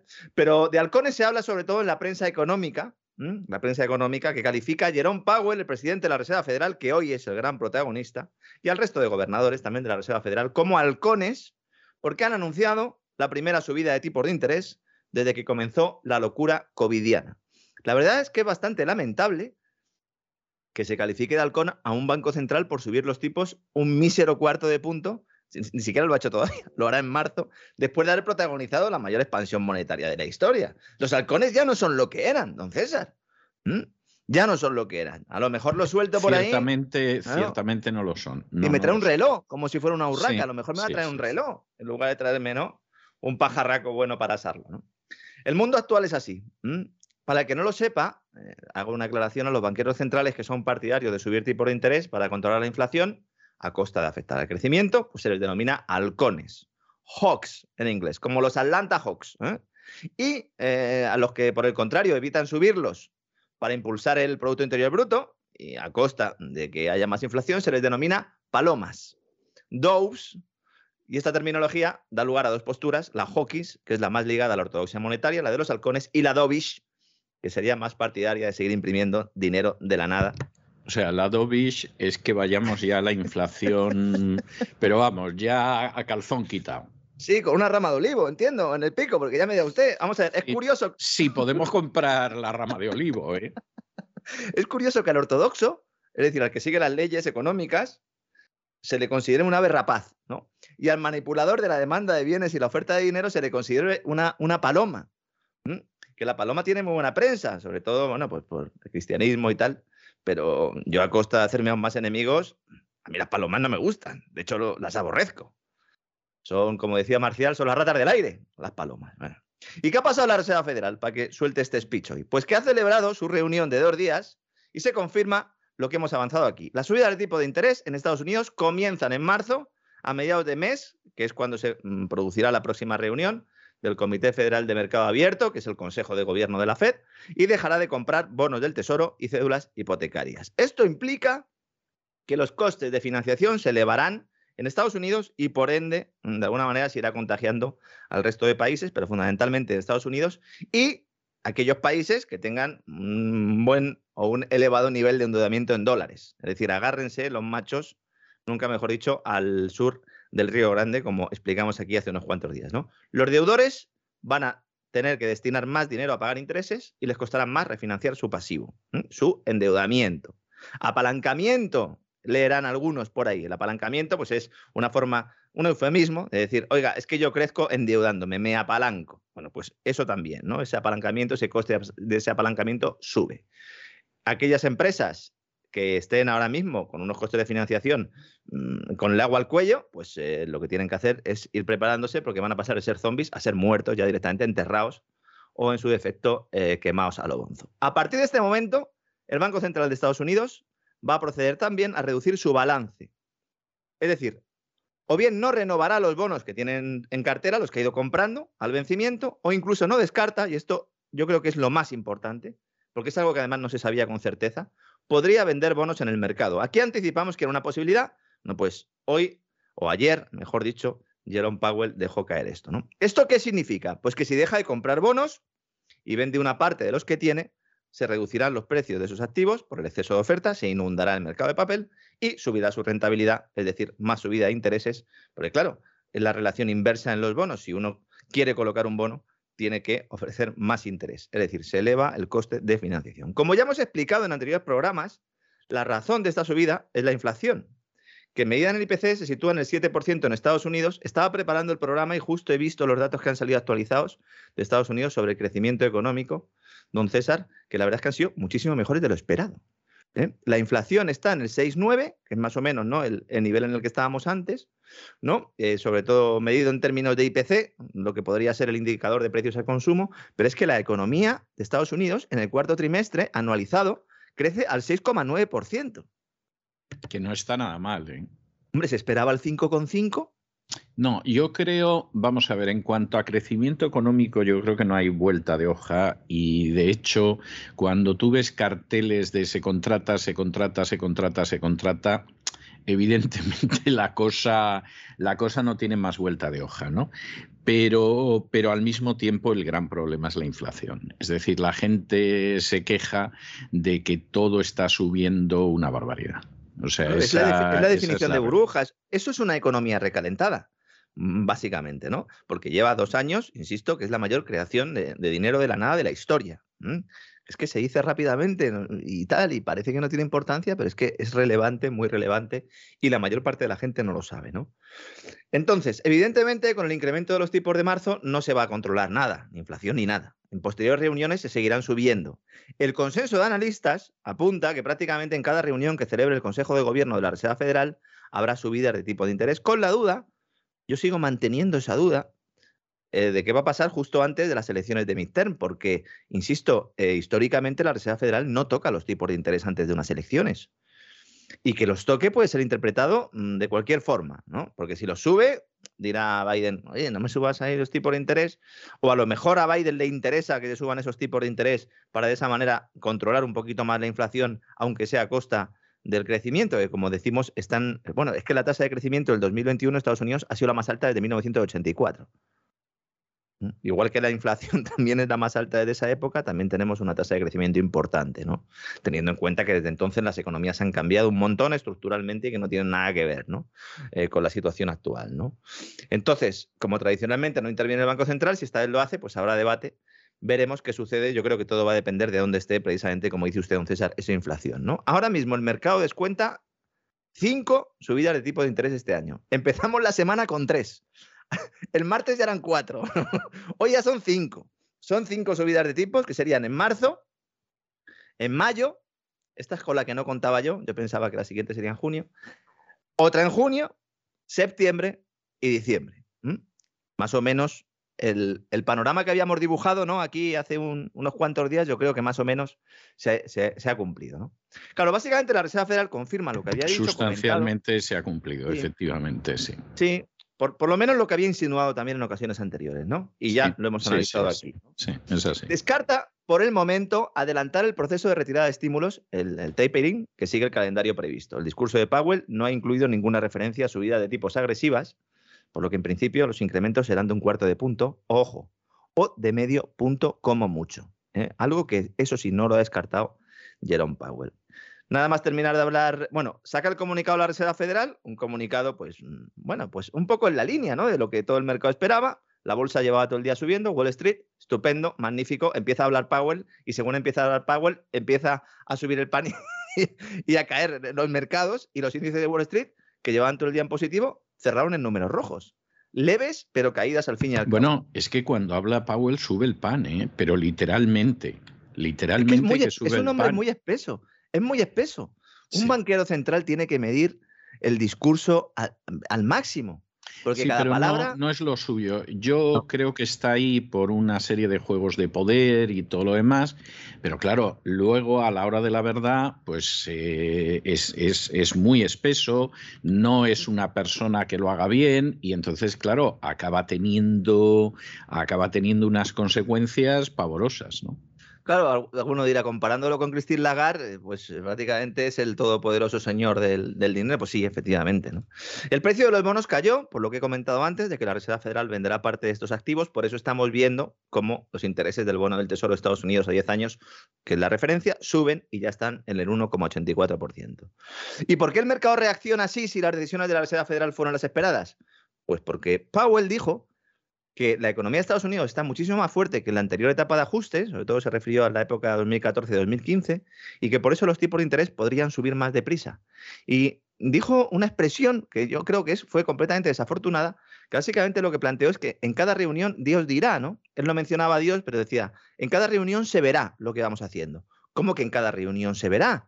¿Eso quiere decir que usted en una misma reunión puede subir los tipos medio punto?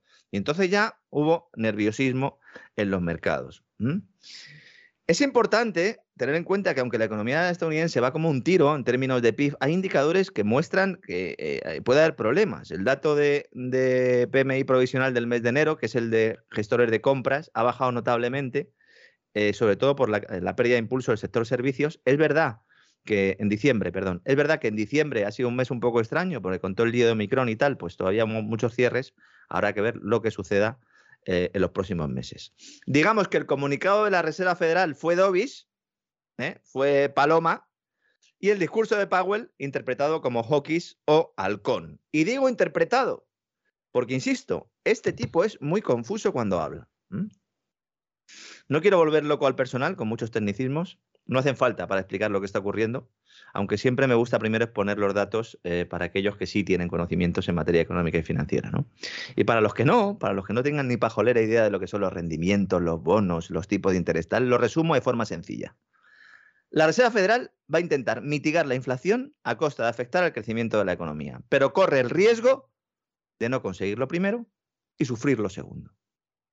La inflación está en unos niveles muy elevados y el plan de la Reserva Federal puede no ser suficiente, por lo que podría ser más agresiva en la subida de tipos en próximos meses. De momento, confía en que los problemas de cuellos de botella del comercio internacional pues, se van a ir solventando y que esto va a ir reduciendo presiones inflacionistas junto con este proceso de subida de tipos, pero es una apuesta arriesgada. Arriesgada. Buenas noticias para usted, don César. Eh, el dólar espectacular, el dólar sube. Evidentemente, los pues, inversores. bueno, buenas noticias para mí, para esta santa no, Porque vive allí. ¿no? no, no, porque, porque cuando tenemos que pagar al equipo, los que cobran en, en euros no se hacen idea los pobrecitos del boquete que, que nos hacen, ¿no? Con un crowdfunding en dólares pero buena parte de los pagos en euros, bueno, yo cada vez que baja el euro o que sube el dólar, no se puede usted hacer idea del respiro que tengo, ¿no? bueno, me refería, no, evidentemente, porque está usted diciendo allí, pero sí, eh, ¿qué pasa? Pues que los inversores se tiran de cabeza a comprar dólares. Este movimiento de la Reserva Federal refuerza el dólar respecto a otras divisas, especialmente respecto al yuan, cuyo banco central, el chino, pues está bajando tipos para capear su crisis de deuda impulsada por la burbuja inmobiliaria, que tiene a Evergrande como un poco un icono, pero que hay otros problemas detrás. Y luego, evidentemente, respecto al euro, que sufre la incapacidad del Banco Central Europeo para adoptar medidas que contengan los precios. Porque, claro, el problema que tiene Europa no es, no es que tenga un gran crecimiento que quiera controlar la inflación, es que tiene un pobre crecimiento y además tiene inflación. Entonces, claro, entonces esa disyuntiva, ¿qué haces? Christine, Christine Lagarde. Es como esos ciervos, ¿no? Que uno se encuentra en la carretera y por mucho que le da el claxon para que se aparte, se queda deslumbrado mirando las luces, ¿verdad? Sin moverse hasta que lo esquivas o te lo llevas por delante. Pues esta es la situación ahora mismo del Banco Central Europeo. si me apura la situación de Europa, ¿no? Verlas venir. Europa está a verlas venir. Sí, está a verlas venir y a ver qué sucede y, a ver si los ucranianos dejan de tocar las narices porque nos están haciendo mucho daño, ¿no? Sí, sí, efectivamente, efectivamente, ¿no? La verdad es que tienen, eh, ¿no? Son un poco como el síndrome del ventrílocuo, ¿no? Son un poco como Monchito, ¿verdad?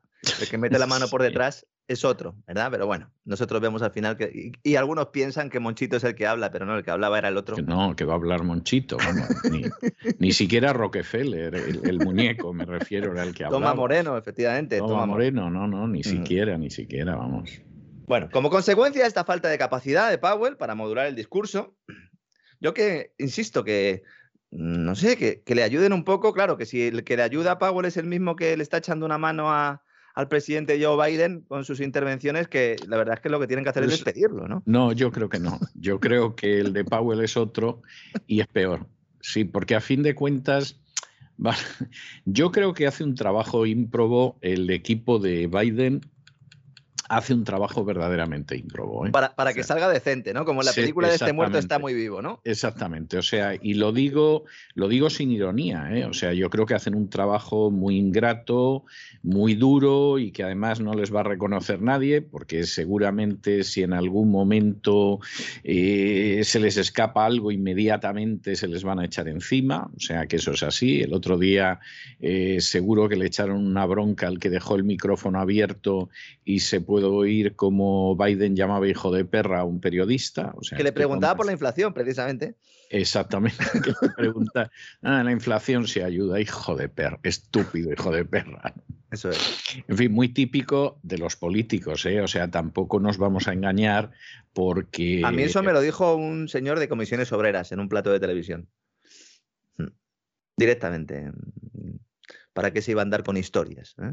No, no, efectivamente, y además con impunidad absoluta, ¿no? Hombre, y en el caso, en el caso de Biden, casi con impunidad absoluta, porque eso lo dice Donald Trump, y vamos, eh, la ceremonia de la crucifixión y el despellejamiento a la que asistimos hubiera sido tremenda, ¿no? O imagínese, eh, Xi Jinping o Putin, que hicieron ese tipo de declaraciones. No, no, no, las harían nunca. Es que no las harían. No, porque son, son realmente son gente de otro nivel. O sea, yo he visto... y que son conscientes ¿no? del sitio en el que están y de lo que están haciendo. Sí, y bueno, Xi Jinping, eh, vamos a ver, yo solamente, yo solamente he visto, he visto eh, discursos de él.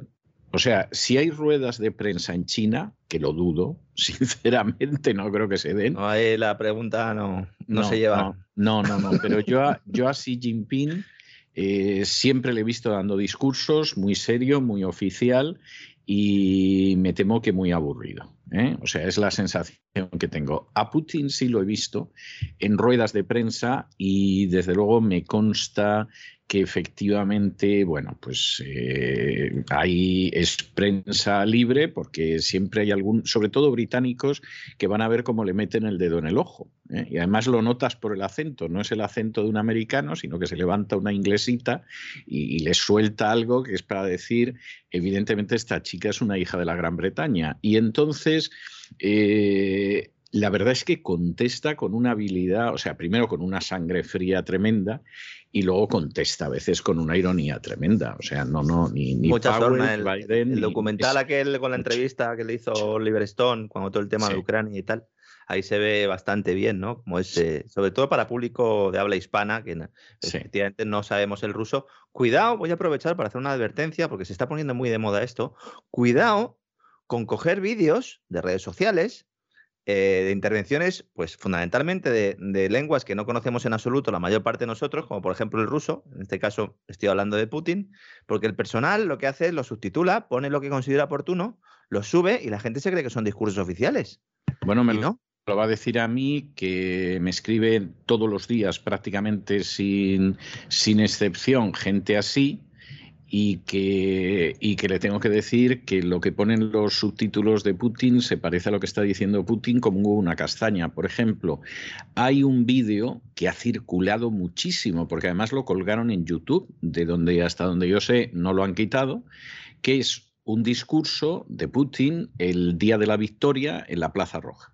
Y entonces hay un montón de militares y entonces empieza diciendo eh, ciudadanos, marineros, soldados, no sé qué. Y luego un discurso pues, del día de la victoria, del 9 de mayo. Bueno, pues debajo ponía, los amos del mundo, yo me voy a oponer, no sé qué, etcétera. Y la gente se lo creyó.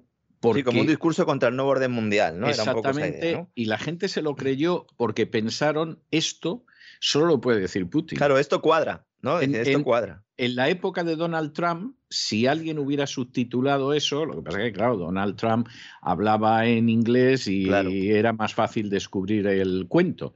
Pero en la época de Donald Trump, si lo hubieran puesto de Donald Trump, la gente también se lo hubiera creído de quien no se lo podían creer, pues era de otro, o sea, Mariano Rajoy, ¿no? Suponiendo que la gente no sepa español y debajo pone mire usted. Bueno, pues, pues, no hay quien se lo crea, porque era un blandengue y un cobarde y un miserable y un traidor. O sea, quiero decir, es que es, que es imposible, o sea, no, no puede ser. Pero en el caso de Putin, la gente se lo creía y a mí me lo mandaban y me decían, ah, pues mira, lamento darte un disgusto, pero es que no está diciendo eso ni por aproximación, o sea, que hay un cara dura que lo ha puesto. Bueno, pues como digo, el dólar eh, está, goza de buena salud. Eh, como consecuencia de la falta de capacidad de Powell para, para, modular su discurso, digámoslo así, sobre todo cuando habla de la reducción de balance de la Reserva Federal, que es la gran incógnita, saber cómo se va a hacer esto, y es lo, verdaderamente importante, que es, es decir, todo lo que ha comprado la Reserva Federal, cómo lo va ahora a poner en el mercado. Porque esto no se puede destruir, es decir, son activos financieros. Ellos estarían deseando destruirlos y punto, pero no, es la deuda de alguien. ¿eh? Un activo financiero es la deuda de alguien. Es, muy fuerte decir esto, pero lamentablemente es así, ¿no? Entonces, ¿qué, ¿qué, sucedió? Pues huida hacia activos refugio. Evidentemente el dólar, como acabamos de decir, también al oro, mientras los activos de riesgo sufren. ¿Por qué? Porque si la Reserva Federal inicia una ola de ventas de todo lo que ha comprado en los últimos años, los activos de riesgo, antes denominados high yield, perderán su componente de activos y serán ya todo riesgo. Y nos dirán, no, es que estos son activos tóxicos. No, señor, ya lo eran antes. Lo que pasa es que como estaba todo el mundo borracho, ¿eh? con el alcohol de la Reserva Federal, pues nadie se había dado cuenta. ¿eh? De que la, con la que estaba bailando uno lleva cinco horas eh, bailando, resulta que es bastante fea. El problema no es de, percepción, bueno, sí es de percepción, ¿no? Pero en este caso, provocado por el nivel de alcohol ¿no? en sangre, ¿no? Voy a poner un ejemplo para que se entienda esto. Otro. Los activos de riesgo pasan a ser ahora como un cartucho de dinamita Imaginemos que cogemos entre un grupo de amigos un cartucho y nos lo vamos pasando los unos a los otros, ¿no? Y hasta ahora, pues no había riesgo porque no estaba encendida la mecha. Pero Powell dice que la encenderá en breve. Así que ahora nadie quiere tener ese cartucho en la mano. Y mucho menos cuando se haya encendido la mecha. Esta es la situación actual ahora mismo de activos de riesgo, que cada uno revise sus carteras. A lo mejor ya van tarde, pero que las revisen Va a haber ahora una rotación de activos importante. Las caídas que se están produciendo son oportunidades para comprar. ¿En qué empresas? Pues no lo sé, porque si no, sería completamente rico. No lo sé. Pero bueno, siempre que hay bajadas, puede haber empresas, ¿no? Cuyos fundamentales, cuyos valores fundamentales, pues sean muy atractivos y se pueda entrar. Pero cuida ahora, insisto, los experimentos con gaseosa. Iremos informando de todo lo que vaya sucediendo traduciéndolo a un lenguaje sencillo, porque empieza una nueva era ahora mismo, la del fin del ciclo económico. La política monetaria desde hace ya casi dos décadas es el factor fundamental para entender lo que está pasando en el ámbito económico y financiero e intentaremos ir dando algunas claves. ¿no?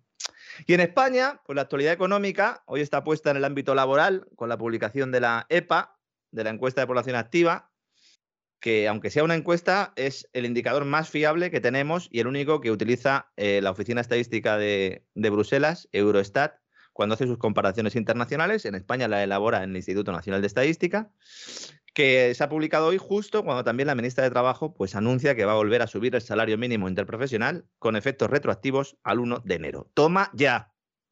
Toma ya. Ella está, está, muy bien, está muy bien. Ella y sus amigos los sindicatos lo quieren subir a 1.000 euros en 14 pagas. Que digo yo, que ¿por qué se quedan ahí? Que lo suban a 2.000. O a 3.000, mejor, a 3.000. Y así estupendo porque la gente podrá comprar cosas e impulsar la economía, ¿no? Podrá comprar coches eléctricos y tal. Y esa, esa, esa, era la tesis de Podemos. O sea, la tesis de Podemos, que desde luego, vamos, yo no sé dónde aprendieron economía, porque esto ni siquiera es la economía que se enseñaba en la antigua Unión Soviética, que era ortodoxamente eh, marxista-leninista y tenía lógica en un estado como aquel, etcétera, aunque era muy divertido leerlo. Eh, la gente de Podemos había llegado a la conclusión de que la economía salía adelante dándole dinero a la gente. Entonces tú le das dinero a la gente, la gente va a tomarse una cervecita a la cafetería, va al restaurante, va al cine, entonces todo el mundo empieza a ganar y la economía despega. Y tú decías, Dios mío de mi alma. Claro, y eso tiene como dos vías, ¿no? La vía del hermano del ministro Garzón, la de la imprenta, la de la teoría monetaria moderna, que sí, un día haremos un programa específico, por lo menos dedicando tiempo un poco a esto, que es creo dinero de la nada y se lo damos a la gente. Exacto. Y luego está, y luego está la del salario mínimo, ¿no? O otras intervenciones que es, no, no, que se lo den las empresas. ¿eh? Las malvadas empresas. ¿eh? Dice, no, es que claro, las empresas no puede ser que se lo den las empresas, pero nadie se pregunta de dónde sacan el dinero las empresas. No. No digo los empresarios, los empresarios del presupuesto, pero las empresas de dónde lo sacan el dinero. ¿Mm? ¿No tienen costes? ¿No estamos en un proceso inflacionario? si le metemos más costes, costes laborales a las empresas. Bastante les importa esto, sí. Es que, es que es tremendo, porque además, como saben que este tipo de cosas explotan a 12, 18 meses vista, porque es ahí cuando empezamos a sacar conclusiones, pues dicen, no, no, no, periodo preelectoral, estamos aquí. Nos vamos a acordar mucho de esta señora, Yolanda Díaz, nos vamos a acordar más que de Corbacho, ¿eh? de Celestino Corbacho. ¿eh? Y sobre todo nos vamos a acordar de lo que está haciendo Comisiones Obras y UGT eh, en el Ministerio, porque Comisiones sobre la UGT están ahora mismo gobernando el Ministerio de Trabajo con Yolanda Díaz. Y esto hay que tenerlo claro. Cuando venga dentro de un par de años el tío Paco con las rebajas o la tía Úrsula, ya veremos lo que pasa. ¿no? ¿Por qué hace esto ahora la ministra? Por cuestión electoral y de liderazgo dentro de su partido y para seguir alimentando su figura de cara a las próximas citas con las urnas. Ya sabe que está haciendo ella cosas chulísimas, que es la palabra que utilizó para definir la reforma laboral y todas estas cosas que está haciendo ella. Son chulísimas. Es estupendo, magnífico comunismo caviar. Ojalá esta señora se hubiera quedado allí en Galicia y no hubiera venido aquí a Madrid a coger ninguna cartera. Desde 2019 el salario mínimo ha subido un 30%. Un 30%. Es que es que es imposible. O sea, yo comprendo que efectivamente al que le haya podido tocar y todo lo demás, pues estará muy contento y muy feliz, pero, pero es que es imposible. Es imposible. A ver, una cosa que y siempre luego pregunta esto la gente... tiene unas consecuencias pavorosas. Sí, una cosa que siempre pregunta la gente es si el salario mínimo es bruto o neto. Estamos hablando de bruto en 14 pagas. Hay que descontarle impuestos, ¿eh? Bruto, 14 pagas. Yo entiendo que a mucha gente le pueda parecer que mil euros brutos por trabajar una jornada completa es poco dinero y efectivamente lo es. Efectivamente lo es. Teniendo en cuenta además el impacto de la inflación sobre el poder adquisitivo, cierto. Pero es que hay que entender que un salario mínimo, que es un salario fijado por ley, en contra de lo que pueda parecer, es un problema para precisamente los que menos ganan, porque al aumentar el coste laboral de las empresas, del empleador, se provoca que haya menos contrataciones de quién? Precisamente de la gente que aporta menos valor añadido, que son normalmente los que tienen estos sueldos más bajos. No porque estas personas trabajen mal, sino porque se dedican a actividades de poco valor añadido. Lo hemos comentado aquí muchas veces. El salario mínimo perjudica a los que menos cobran, porque les pone una barrera laboral. Y además perjudica especialmente a los pequeños negocios, a las pymes que no pueden competir en costes con las multinacionales. Esto a Telefónica le da igual. Esto a Iberdrola le da igual. Es más, dicen, estupendo, que se suba el salario mínimo, hacemos el paripen COE un poquito, ¿eh? pero que se suba y así nos quitamos competencia por abajo. Esa es la clave de todo esto. ¿Mm? Por lo tanto, Yolanda Díaz está trabajando para los empresarios. Sindicatos y empresarios trabajando para el mismo fin, acabar con la competencia y crear una economía vertical. Esto es lo que están haciendo. ¿Mm? Ojo, porque a lo mejor el, Eso, el- eso, ¿no? a lo mejor en Corea del Norte piensan en ello, pero le puedo usted asegurar que en China lo abandonaron hace muchísimo tiempo. Claro, es que, es que ni en China se hace esto. Es que ni en China. Aquí a, lo- a ver si va a cambiar el gobierno y al final vamos a tener un ministro de Trabajo que también defienda este modelo. Que no es descartable, ¿eh? Porque a Vox, ¿qué cartera le iban a dar? ¿Le darían trabajo? Como ha hecho ¿Es Sánchez con, con Podemos? ¿Se imagina? ¿Se imagina? ¿Se imagina aprobando una reforma, derogando la, derogación de la reforma laboral para aprobar otra reforma laboral en la cual sea eh, aún más rígido el mercado laboral? Sería maravilloso, ¿no? Maravilloso para, para pegarnos un tiro, ¿no? Mientras tanto, el empleo público sigue maquillando los datos de desempleo, una tasa de paro que está en el 13,3%, eh, más maquillada esta que, pues, eh, una jovenzuela ¿no? a las puertas de una discoteca light. Vamos a ver, eh, el dato incluye o cuenta como ocupado a las personas que están en ERTE. Por favor. Entonces, yo no entiendo algunos titulares de verdad. Que sí, que algunos piensan que hay que ser optimista por naturaleza porque es la mejor forma de vender periódicos. Bueno, si ya ni siquiera venden ustedes periódicos. Si los periódicos se los compran las administraciones públicas y las, propias empresas. Literalmente se los compran para, para entregarlo entre sus empleados, ¿no? A ver, a pesar de los esfuerzos de los partidos políticos por contratar personal, en su mayoría en sitios donde no son tan necesarios como en sanidad, educación y otros servicios básicos, porque no están ahí, ¿eh? hay una tasa de paro del 13,3% que es altísima. Es altísima, aunque sea la más baja. No, es un, disparate, es tercermundista. Y, si escucha usted a algún amigo de don Roberto Centeno, en realidad es más de un 30. Si la contabilizáramos como se hace en Estados Unidos, es decir, incluyendo a aquellas personas que solo trabajan unas pocas horas, aquellas personas que están trabajando pero que están buscando eh, otro empleo, eh, y bueno, pues fundamentalmente quitando a todos los que están en expediente de regulación de empleo temporal, el economista este, que se llama Juan Carlos Bermejo, que además lo ha dicho públicamente, plantea que la tasa de paro antes de que saliera esta EPA, es decir, a finales de diciembre, podía rondar, eh, eh, podría estar más cerca del 40 que del 30%. ¿eh? Yo creo que ahora mismo podríamos estar en el entorno del 30% si lo contabilizáramos de esa manera, porque insisto, es que los ERTE cuentan es la tasa eh, más, baja de paro desde el cuarto trimestre de 2007, que era cuando Zapatero, ¿se acuerda usted, no? Mm, en 2007, en abril, Zapatero dijo aquello de que nos esperaban cuatro años de crecimiento y de empleo y de que todo iba a ser maravilloso. superar a Alemania. Íbamos a superar a Alemania. en paro la superamos, no, no cabe la menor duda. y vamos a, estábamos en la Champions League ¿eh? también estábamos en la Champions League de la economía en, aquel tiempo. Recuerdo yo que eh, cuando el debate Solvis Pizarro, yo creo que la tasa de paro tendría que estar en el entorno del 9, del, no, del 11%. Del 11%, ¿no? Bueno, pues ahora estamos en el 13,3. En aquel momento era una victoria. Fíjese una tasa de paro del 13,3, que es eh, una tasa de paro altísima. ¿no? Es verdad que ahora hay más personas que trabajan que antes de la pandemia. Esto es una afirmación que se está haciendo y que se repite como un mantra, propaganda pura y dura. Es verdad, pero el mayor aumento se produce en el sector público, donde ahora mismo hay 220.000 ocupados más que antes de la pandemia. ¿no? Pero lo relevante aquí, y que no explica Nadia Calviño cuando saca pecho por los datos de empleo de este cuarto trimestre, es que si uno coge el cuarto trimestre de 2019, antes de la pandemia, con este, con el cuarto trimestre de 2021, el número de horas trabajadas, a pesar de haber crecido el número de ocupados y tener una tasa de paro mucho más baja, el número de horas trabajadas se ha reducido casi un 4%.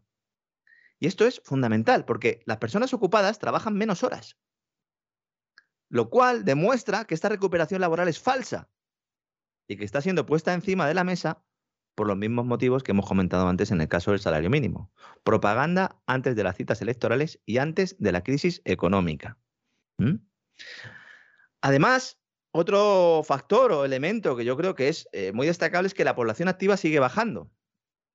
De hecho, el descenso de la población activa, que es la, gente que está en edad de trabajar y que quiere hacerlo, cae en mayor medida que el volumen de empleos creados en el cuarto trimestre. Es decir, hay más gente que se borra del mercado laboral que gente que está encontrando un nuevo trabajo. Cuidado con esto.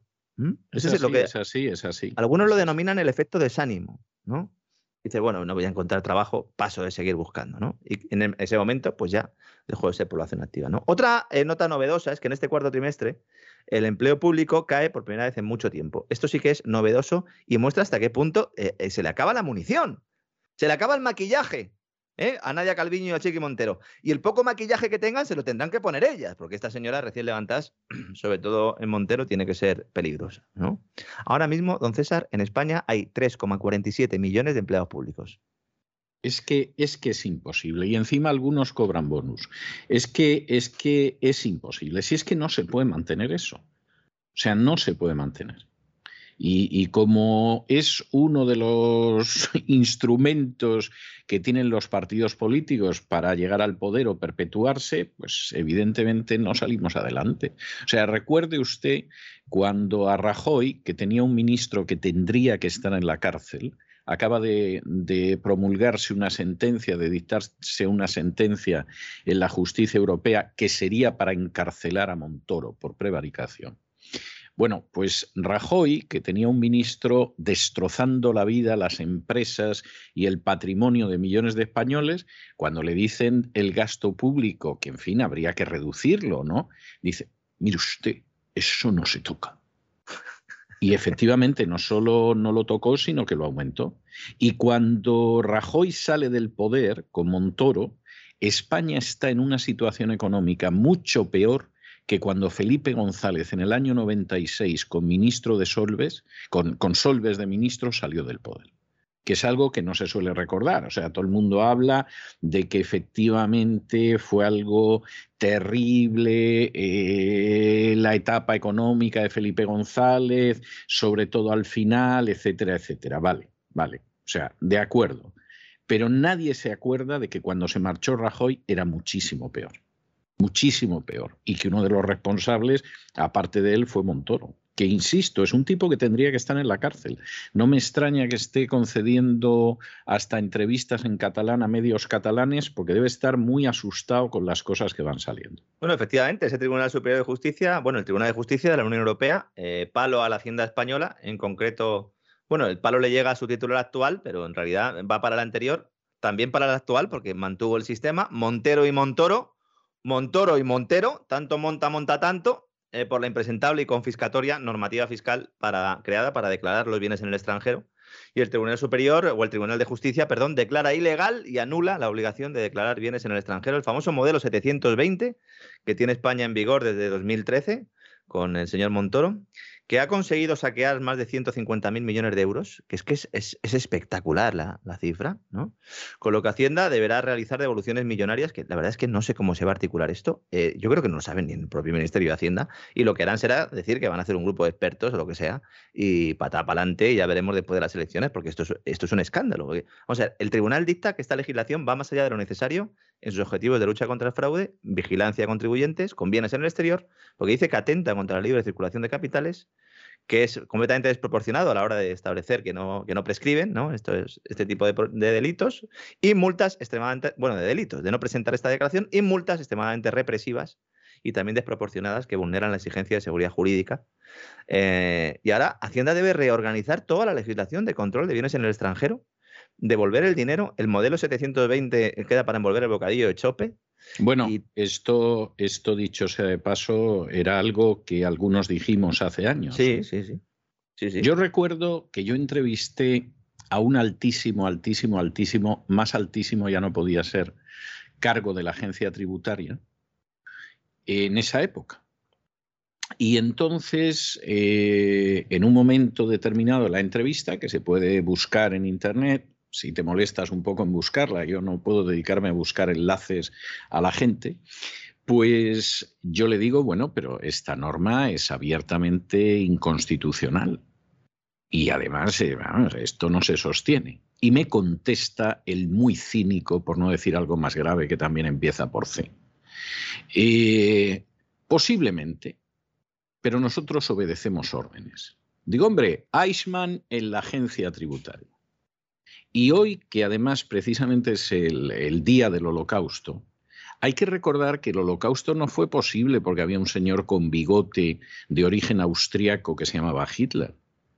El holocausto fue posible porque la gente normal y corriente, los funcionarios, enfermeras, médicos, buscabonus de la agencia tributaria y demás gente, obedeció órdenes. Y en vez de pensar si algo era moral, si era contrario a los, a, los, principios jurídicos más elementales o a los principios morales más elementales, obedeció órdenes como Eichmann. Y esta gente tiene un nazi en su interior. El nazi puede salir más o menos. ¿eh? A lo mejor el nazi sale. Puede ser balconazi, a lo mejor balconazi. Sí, buscando bonus o siendo un balconazi o lo que sea, pero en su interior hay un nazi. Y como le presionen un poco, ese firma las órdenes para deportar a los judíos a las cámaras de gas. Y siempre dirá que él no fue el que lanzó la pastillita de ciclón B en la cámara de gas. O sea, yo eso no lo hice. Ni siquiera estaba en Auschwitz, que en Auschwitz había muy pocos y estaba las SS, pero incluso la administración interna del campo la delegábamos en los reclusos. ¿eh? Si hubo un capo que le pegó un palo a un recluso que venía de. Los que firmaban eran los otros, efectivamente. Exactamente, hmm. nosotros no sabíamos nada. ¿eh? Nosotros, con que esto funcionara medianamente, ya hacíamos bastante. Bueno, pues el nazismo y el asesinato de millones de personas a sangre fría no es la responsabilidad principal de Hitler, aunque era evidentemente un responsable. Es de los que obedecen órdenes, como ese sicario de la agencia tributaria al que yo entrevisté, que era un altísimo cargo en la agencia tributaria. Y que reconociendo la ilegalidad y que de esa ilegalidad iba a venir la desgracia y la ruina de muchas personas, él obedecía órdenes. Ese hijo de Satanás, si hubiera vivido a inicios de los años 40 en el Tercer Reich, y hubiera sido un oficial de las SS, hubiera deportado a la gente hacia las cámaras de gas sin pestañear. Y esto, esto es algo que hay que recordar en un día como este. Y lo hemos visto y lo seguimos viendo en toda la crisis del coronavirus. Cuando de pronto la gente en un momento determinado pues decide yo te obligo a esto, te obligo a lo otro, te excluyo en mi restaurante, no entras, etcétera, a sabiendas de que eso es injusto, y obedecen órdenes es porque tienen un nazi en su interior. Y cuando de pronto alguien en un momento determinado, detrás de la cobardía de esconderse en un micrófono que es más alto que él, igual que los nazis llamaron a los judíos ratas y los llamaron cucarachas y los llamaron piojos, se ha dedicado a llamar a la gente que no se quiere vacunar ratas y cucarachas y ha dicho que va a exterminarlos, es porque en lo más profundo de su alma es un nazi. Aunque ideológicamente se presente de otra manera, es un nazi. Y si hubiera sido un alemán en la Alemania de inicios de los años 40, no hubiera parpadeado a la hora de conducir a los judíos hasta las cámaras de gas. Sí, indudablemente el, ha sacado lo peor, ¿no? Lo peor de, de, las personas lo ha sacado, en algunos casos también lo mejor, pero fundamentalmente... Bueno, claro, es que, es que hay gente que no abriga un nazi en su interior y lo que ha hecho ha sido resistir. A veces la resistencia pasiva, a veces la resistencia oculta, a veces se han lanzado a la calle. Sí, sí, y, eh, al final yo siempre digo que es una cuestión de grados también, porque eh, sobre todo en los primeros eh, inicios, ¿no? Cuando había mucha confusión con todo el tema de la pandemia, pues quien más, quien menos ha sentido en su interior, ¿no?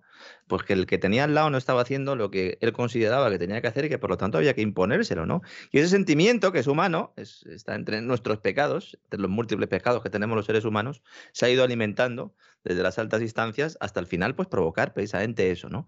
esa ideología o esa inmunidad de rebaño que al final pues hace que incluso hoy en día pues se mire mal a la gente que va sin una mascarilla por la calle cuando es una medida completamente inútil, pero que bueno, que como lo determinan los poderes públicos, pues se hace. Incluso ya, aunque, aunque en términos prácticos eh, no sea obligatorio, la gente la sigue llevando, ¿no? Volviendo al tema de lo de Hacienda, es muy importante porque hay muchos procedimientos abiertos en tribunales españoles que ahora serán estimados, evidentemente, estaban ahí pendientes de lo que dijera el, Tribunal de Justicia de la Unión Europea. Y hoy Vos Populi citaba un ejemplo que yo creo que pone esto muy a pie de calle, ¿no? Porque la gente se piensa, no, la gente que tiene dinero extranjero y tal, los ricos y tal. Vamos a ver. Un taxista de Granada declaró fuera de plazo una cuenta en Suiza donde, donde había estado trabajando, es decir, no había estado allí haciendo como Klaus Bab, sus fechorías con sus ONGs, sino que eh, básicamente había estado trabajando. Y entonces eh, regulariza, es decir, declara 340.000 euros. La, la agencia tributaria le pide 188.000 euros de cuota IRPF por rentas no declaradas, le mete una multa del 150% y le reclama otros 254.000 euros. Y eso que había ido él voluntariamente. Pero bueno, vamos a ver, es que esto es lo que hacen siempre los sicarios de la agencia tributaria. Es que cuando de pronto alguien ve, debe 300.000 euros a la agencia tributaria. Ojo, lo que ganaría este tío, millones para deber 300.000 euros. No, señor. Primero, es dudoso que el cálculo que ha hecho el buscabonus de la agencia tributaria se corresponda con la realidad, porque en la inmensa mayoría de los casos no es así. Pero es que luego hace como con este pobre hombre. Es decir, además le ponga usted una multa que es del doble y además el recargo y además porque su madre se llama Juana otros 100.000 euros. Y entonces, lo que en caso de tener razón el sicario de la agencia tributaria, que insisto, es muy dudoso, pero en caso de que tuviera razón, pues a lo mejor esa persona tenía que pagar 10 o 15 mil euros, se encuentra con que le piden 300.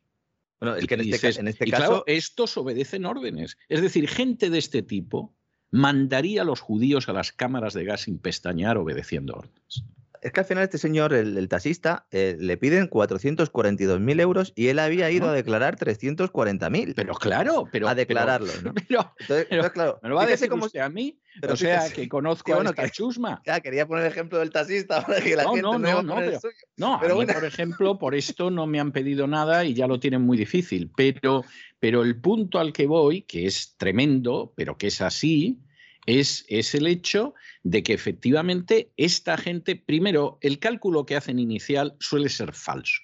Y por supuesto tirando por arriba. Pero luego dicen, bueno, ahora la multa, el recargo, el no sé qué, no sé cuántos. Tú dices, pero vamos a ver, vamos a ver. O sea, ¿está usted reclamando a una persona una cantidad que es superior a lo que ha ganado en los últimos cuatro años? Pero esto cómo puede ser? Puede ser porque hay cobrabonus que no tienen corazón, ni decencia, ni integridad. Es por eso. En y este caso, cuando dice algo, yo obedezco órdenes. Hombre, no me diga usted a mí, y no es que le quiera yo quitar responsabilidades al señor Gascón, ¿no? Pero no me diga usted a mí que el señor Gascón, factotum de la agencia tributaria, aunque dice unas barbaridades propias de un nazi, por ejemplo, pedir la muerte civil para los deudores y cosas de este tipo, no me diga usted a mí que le ha llamado por teléfono y le ha dicho, oye, a este desgraciado, vas con esto. No digo que en algún caso no lo haga. Es más, hasta pienso que es muy posible que lo haga. Hombre, pero no me diga a mí que a todos recibe usted órdenes para comportarse como la hez de la hez, que es lo que usted es. Pero es que fíjese si será evidente, ¿no? Que todo este proceso es irregular, que el propio Tribunal Económico Administrativo Central, el TEAC, que pertenece al Ministerio de Hacienda, en el caso del taxista, anuló la sanción. Es decir, es decir, el propio Tribunal del Ministerio de Hacienda dijo, esto es un escándalo, ¿no? Y aún así, pues la cosa fue para adelante. Es un ejemplo para que la gente, las personas se den cuenta, ¿no? Porque claro, cuando se dice bienes en el extranjero, enseguida todo el mundo está pensando en gente evadiendo impuestos, pero es que lo que no se comenta y lo que no se dice es que al mismo tiempo que Montoro aprobó esta medida, aprobó una amnistía fiscal para salvar a sus amiguetes. Entonces, mientras estaba crujiendo al taxista, estaba salvando a sus amiguetes con la amnistía fiscal. Y había partidos políticos regularizando dinero ¿m? por la puerta de atrás. ¿m? Así que eh, lo de que Hacienda somos Bueno, todos. por cierto, y en Sí. esa lista, de Sí. esa lista, Montoro se negó rotundamente a decirnos quién estaba. Igual que Montoro consiguió que España fuera el único país que no dijera quiénes estaban en la lista Falciani de Sí, Vasores a su De ese famoso, esa lista Falciani, que además es un CD que tenía Falciani, que luego Alemania estuvo, estuvo traficando con, con él un poco, con ese CD, ¿no? Porque era un CD que, claro, eh, eh, era la joya de la corona, ¿no? El que tenía las siete Y, llaves, ¿no? Bueno, pues gracias a Montoro, España fue el único país que no supo quiénes eran. Un CD. A lo ¿eh? mejor Montoro esto lo hizo gratis. a lo mejor lo hizo gratis, ¿no? En fin. eh, Ahora que hablamos de. CDs, ahora que hablamos de CDs, don César, fíjese, ayer me di cuenta de lo viejo que estoy ya, cuando les enseñé a mis hijos la trilogía del dólar en Blu-ray, digo, venga, vamos a ver si la vemos este fin de semana, y me dijo, me dijo, ahí va, un nuevo juego de la Play, ¿no? Y le tuve que explicar que ahí dentro había una película. Imagínese, ¿eh? imagínese si le enseño No, un no. vídeo VHS, ¿qué me, lo tira a la cabeza, Sí, o a lo mejor sí. piensa que es una tabla para cortar el, ajo, ¿no? Sí, antes yo de pronto cuando veo a mi hija o las veces que hablamos, que hablamos todos los días, de pronto me cuenta que ha comprado no sé qué y yo me quedo en ese momento y digo, ¿que ha comprado qué? Y, lo usted a mismo- don Isaac, avisa a Isaac, a don Isaac para que le dé Y- alguna pauta. No, no, no, porque a veces es que son utensilios de cocina. Ah, Y yo en los utensilios de cocina me lleva usted más allá del puchero y la sartén y ya me pierdo. ¿eh? O sea, hasta ahí llego, ¿no? Entonces, de pronto, eh, mi hija me enseña una máquina de freír sin aceite y freír al vacío, no sé qué. Yo digo, pero ¿de qué me está hablando mi hija? No, no eso, cuidado, eso, cuidado, cuidado, que se empieza por ahí y se acaba, se acaba uno volviendo vegano, ¿eh? no, ¿eh? no lo creo, no lo creo en el Hay que freír, hay que freír, barbacoa, carne, a tu hay que usar el efectivo. Sí, fríe, pero sin aceite. que, vamos, no me diga usted a mí que eso no tiene mérito. ¿eh? Entonces... Entonces, una británica en una ocasión que en un piso compartido de estudiantes en su momento intentó freír un huevo frito con vinagre. No le quiero decir cómo acabamos aquel día. En fin, es que, bueno, pero mire, pero mire, de los británicos en términos alimenticios se puede usted esperar cualquier cosa. Yo sostengo la tesis hace mucho tiempo de que Inglaterra al final, salvo el intento de ese fanático nefasto que era Felipe II, no la ha terminado invadiendo nadie porque no hay ejército de ocupación que aguante la dieta británica. es decir, ni Napoleón ni Hitler pensaron en invadir Inglaterra porque dijeron, pero ¿cómo voy a alimentar yo a la Wehrmacht o a la Gran Armée con lo que comen los ingleses? Con sándwiches de tréboles no se va a ningún lado. Sí, sí, puede, puede haber una sublevación. O de pepino, sándwich de pepino. Sándwich de pepino y lo consideran una exquisitez. O sea, uno dice, Dios mío, claro, luego no me extraña que se les ocurran las cosas que se les ocurren y que estén siempre zascandileando por el mundo haciendo el mal. Claro, luego dicen, a ver, francotiradores, ¿quién quiere salir de viaje? Y dicen yo y se apuntan todos. Todos, como locos, aunque sea para comer una salchicha decente. Y finalizamos hoy comentando alguna cosita de Nord Stream 2, ese gasoducto que parece que queda fuera de toda crisis de Ucrania, nadie habla de él. Hablaba todo el mundo de él hasta que empezó el follón. Vamos a ver, el operador del gasoducto, que no es ruso, la gente sigue diciendo el gasoducto ruso, no, es un gasoducto ruso-alemán, Nord Stream 2, ha registrado una filial precisamente para la parte alemana del gasoducto con el fin de cumplir los requisitos reglamentarios alemanes y saltarse así una de las múltiples trabas que le ha puesto Alemania por orden de la OTAN. El proyecto energético eh, más controvertido de Europa, podríamos decir, está diseñado para duplicar la cantidad de gas que fluye desde Rusia directamente a Alemania. Importante que tengamos esto en cuenta cuando nos digan, no, es que Putin quiere cerrar el grifo. Duplicaría la cantidad de gas, evitando el tradicional país de tránsito Ucrania en el lecho del mar Báltico. Hay muchos gasoductos, también Bielorrusia, pero fundamentalmente afectaría a Ucrania, porque Ucrania se quedaría eh, prácticamente sin elementos fundamentales para poder defender su, postura internacional. Bueno, pues eh, hoy decía, a mí personalmente como si les quitan todo. O sea. Hoy decía el Consejo Editorial de Wall Street Journal, eh, porque pensaba que era un artículo de opinión, pero luego he visto que está firmado por el Consejo Editorial directamente, dicen las obsesiones climáticas de Europa le han hecho vulnerable a Rusia. Efectivamente. Efectivamente, es que no lo podría yo definir mejor. Obsesión climática de Europa. Por lo que la administración Biden está acudiendo al rescate rogando a los árabes y a otros productores de energía que impulsen entregas de gas natural que vendrían en barco. Al final, la energía es un elemento fundamental para entender todo lo que está ocurriendo aquí. Y el gasoducto, el Nord Stream 2, está terminado y lleno, preparado para abrirse. Entonces, hoy la operadora ha dicho que la filial, la filial que ha creado en Alemania, que bueno, pues que va a estar en Schwerin, que va a ser propietaria, que va a operar un tramo de 50 kilómetros, un poquito más, del gasoducto Nord Stream 2, situado, insisto, en aguas territoriales alemanas, esa parte, y la instalación de desembarco eh, también eh, en Lummin como operador de transmisión independiente. El gasoducto se construyó en septiembre, se terminó de construir, a pesar de todos los obstáculos que ha puesto la OTAN, ha permanecido inactivo desde entonces porque eh, falta la certificación de Alemania y de la Unión Europea. En diciembre Putin dijo, oye señores, pero ¿quieren ustedes el gas o no quieren ustedes el gas? Y la Agencia Federal de Redes de Alemania lo que hizo fue en noviembre suspender este proceso de certificación poniendo como excusa eso, que el operador tenía que tener una entidad jurídica en Alemania. A ver qué se inventan ahora, ¿eh? a ver qué se inventan ahora.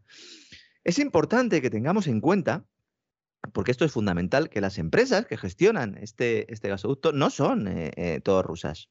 De hecho, es que está Gazprom, evidentemente, pero hay otras empresas. Que el gas ruso deje de fluir por Ucrania significa para este país la pérdida de centenares de millones de euros en derechos de paso y una peor posición frente a Moscú. Alemania siempre ha defendido el proyecto argumentando que se trata de una empresa privada.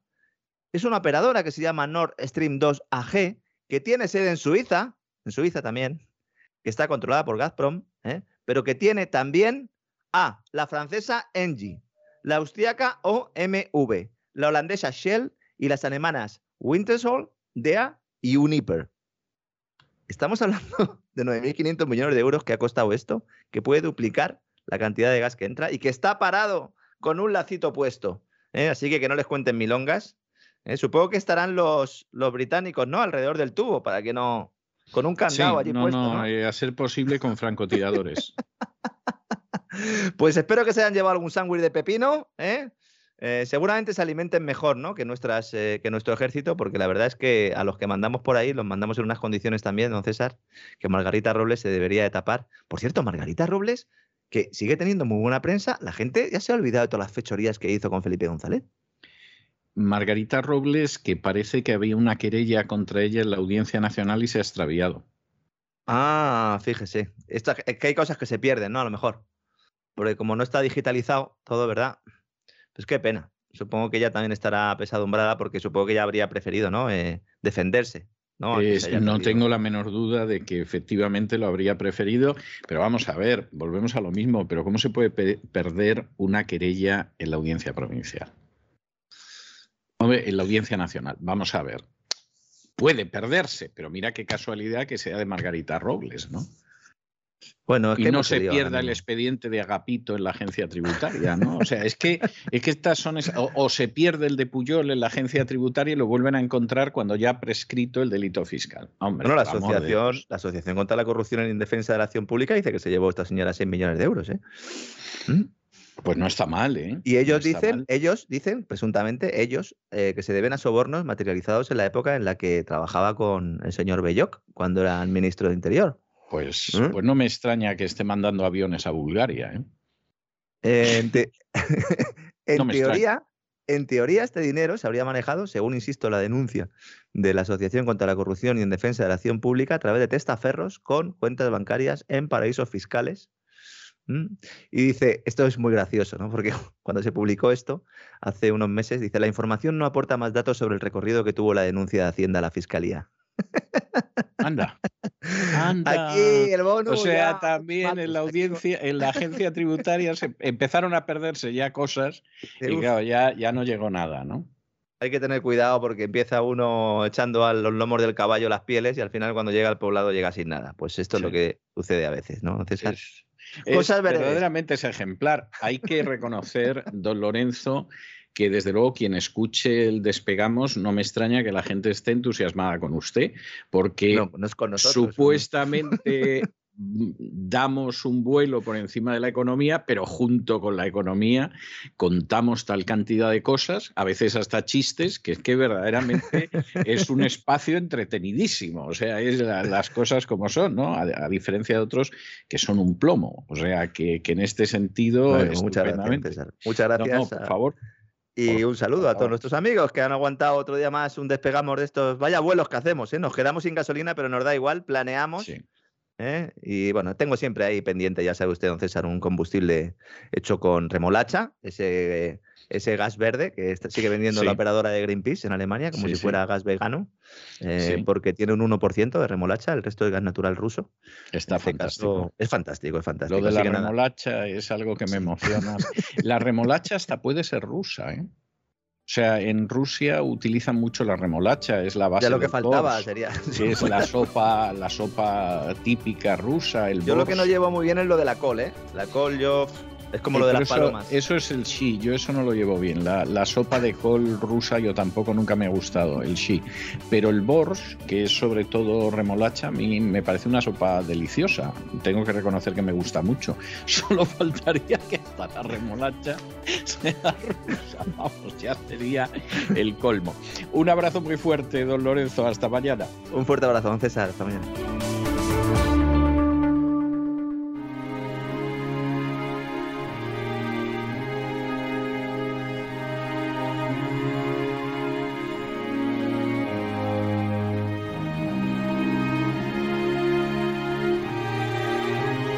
La biblioteca con Sagrario Fernández Prieto.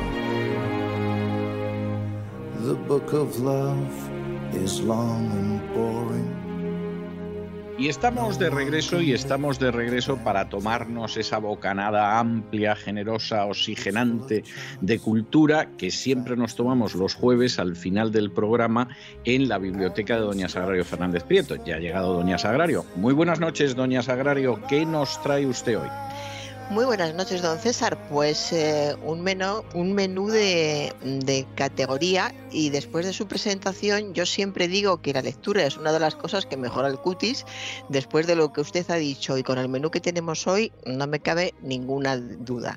Porque cuando se está relajado, a gusto y se es feliz, el cutis mejora muchísimo. Mire, podemos ampliar y hacemos una sección de, del cuidado de la piel. Vamos a lo nuestro. El autor de, eh, de, la novela que vamos a recomendar hoy se llama Chris Whitaker. El título de la novela es Empezamos por el final, que edita Salamandra. Y es curioso porque esperas que, que sea un, un, americano el que ha escrito la, la, novela cuando lees la contraportada, pero resulta que Chris Whitaker eh, es de Londres, nació allí y trabajó durante mucho tiempo como agente financiero en, en la City hasta que decidió dedicarse a la escritura. Es curioso que se dedicara a la, a la bolsa, que lo dejara y que empezara a escribir con mucho éxito, porque todo lo que ha escrito ha tenido mucho éxito. Y le cuento que la novela que vamos a recomendar hoy se ha vendido muchísimo en, en Inglaterra, en, en, en, en, Europa en general, en Alemania, en Italia se ha vendido mucho también, se está vendiendo mucho, se ha empezado a vender en Estados Unidos y se está hablando de rodar una película. Es muy probable que no tardando mucho se pueda ver en, el cine. De modo que el, el éxito de, de esta novela mm, ha sido impresionante. No es su primera novela, porque ya antes empezó otras cosas. En 2021 ya escribió algo mm, que tuvo mucho éxito, ha escrito también novelas juveniles, pero indudablemente con eh, empezamos por el final ha, dado la, la, gran campanada. No sabemos qué edad tiene y eh, sientes mucha curiosidad al ver la fotografía, porque ves en la fotografía a un hombre muy joven, pero que lo mismo podría tener 30 que 40 que 50, porque es, difícil en algunas personas adivinarlo. Indudablemente ha leído mucho, sabe mucho, conoce muy bien Estados Unidos. Mm, eh, cuando lees la novela, tienes que mirar varias veces la biografía para, para, volver a tener claro que este señor es inglés y vive y ha trabajado en la City, porque el libro es una inmersión en, en Estados Unidos, pero una inmersión total e intensa.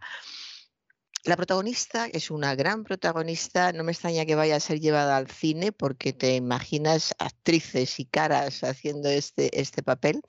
Se llama Daques, es una jovencita de, de 13 años que eh, se tiene que cuidar ella, ella misma porque tiene una madre mm, alcohólica que no se ocupa en absoluto ni de ella ni de su hermano pequeño que se llama Robin.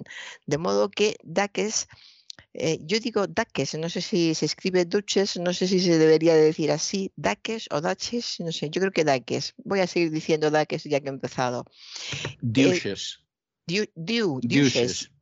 Pues Duches se tiene que ocupar de su madre, que como le digo es una drogadicta, un auténtico desastre como madre que no se ocupa de nadie.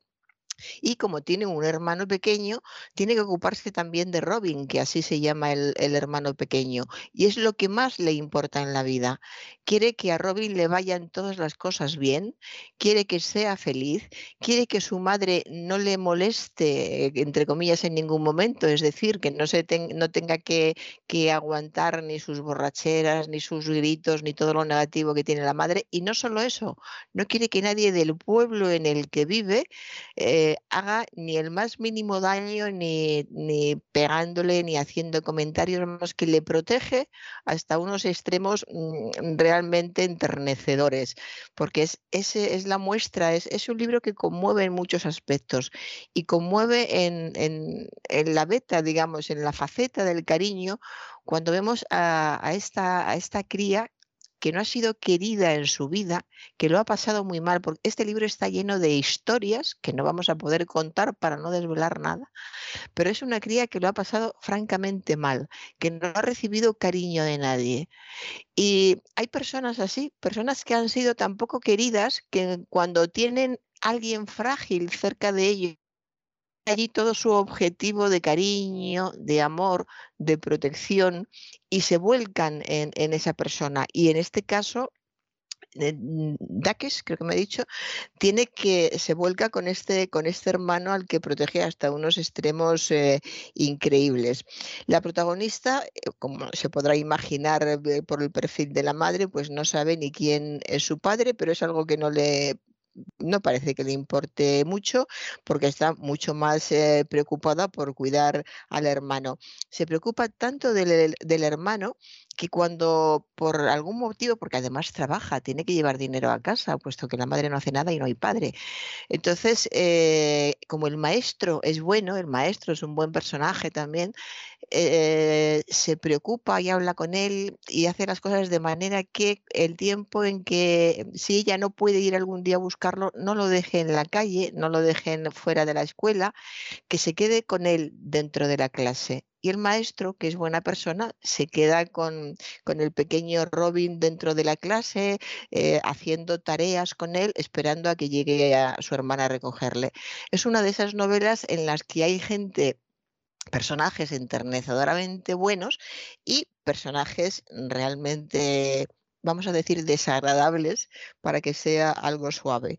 Es decir, que es una novela muy cruda que se compensa por la cantidad de amor que otros personajes son capaces de, sacar de sí mismos y de entregar a los, a los demás.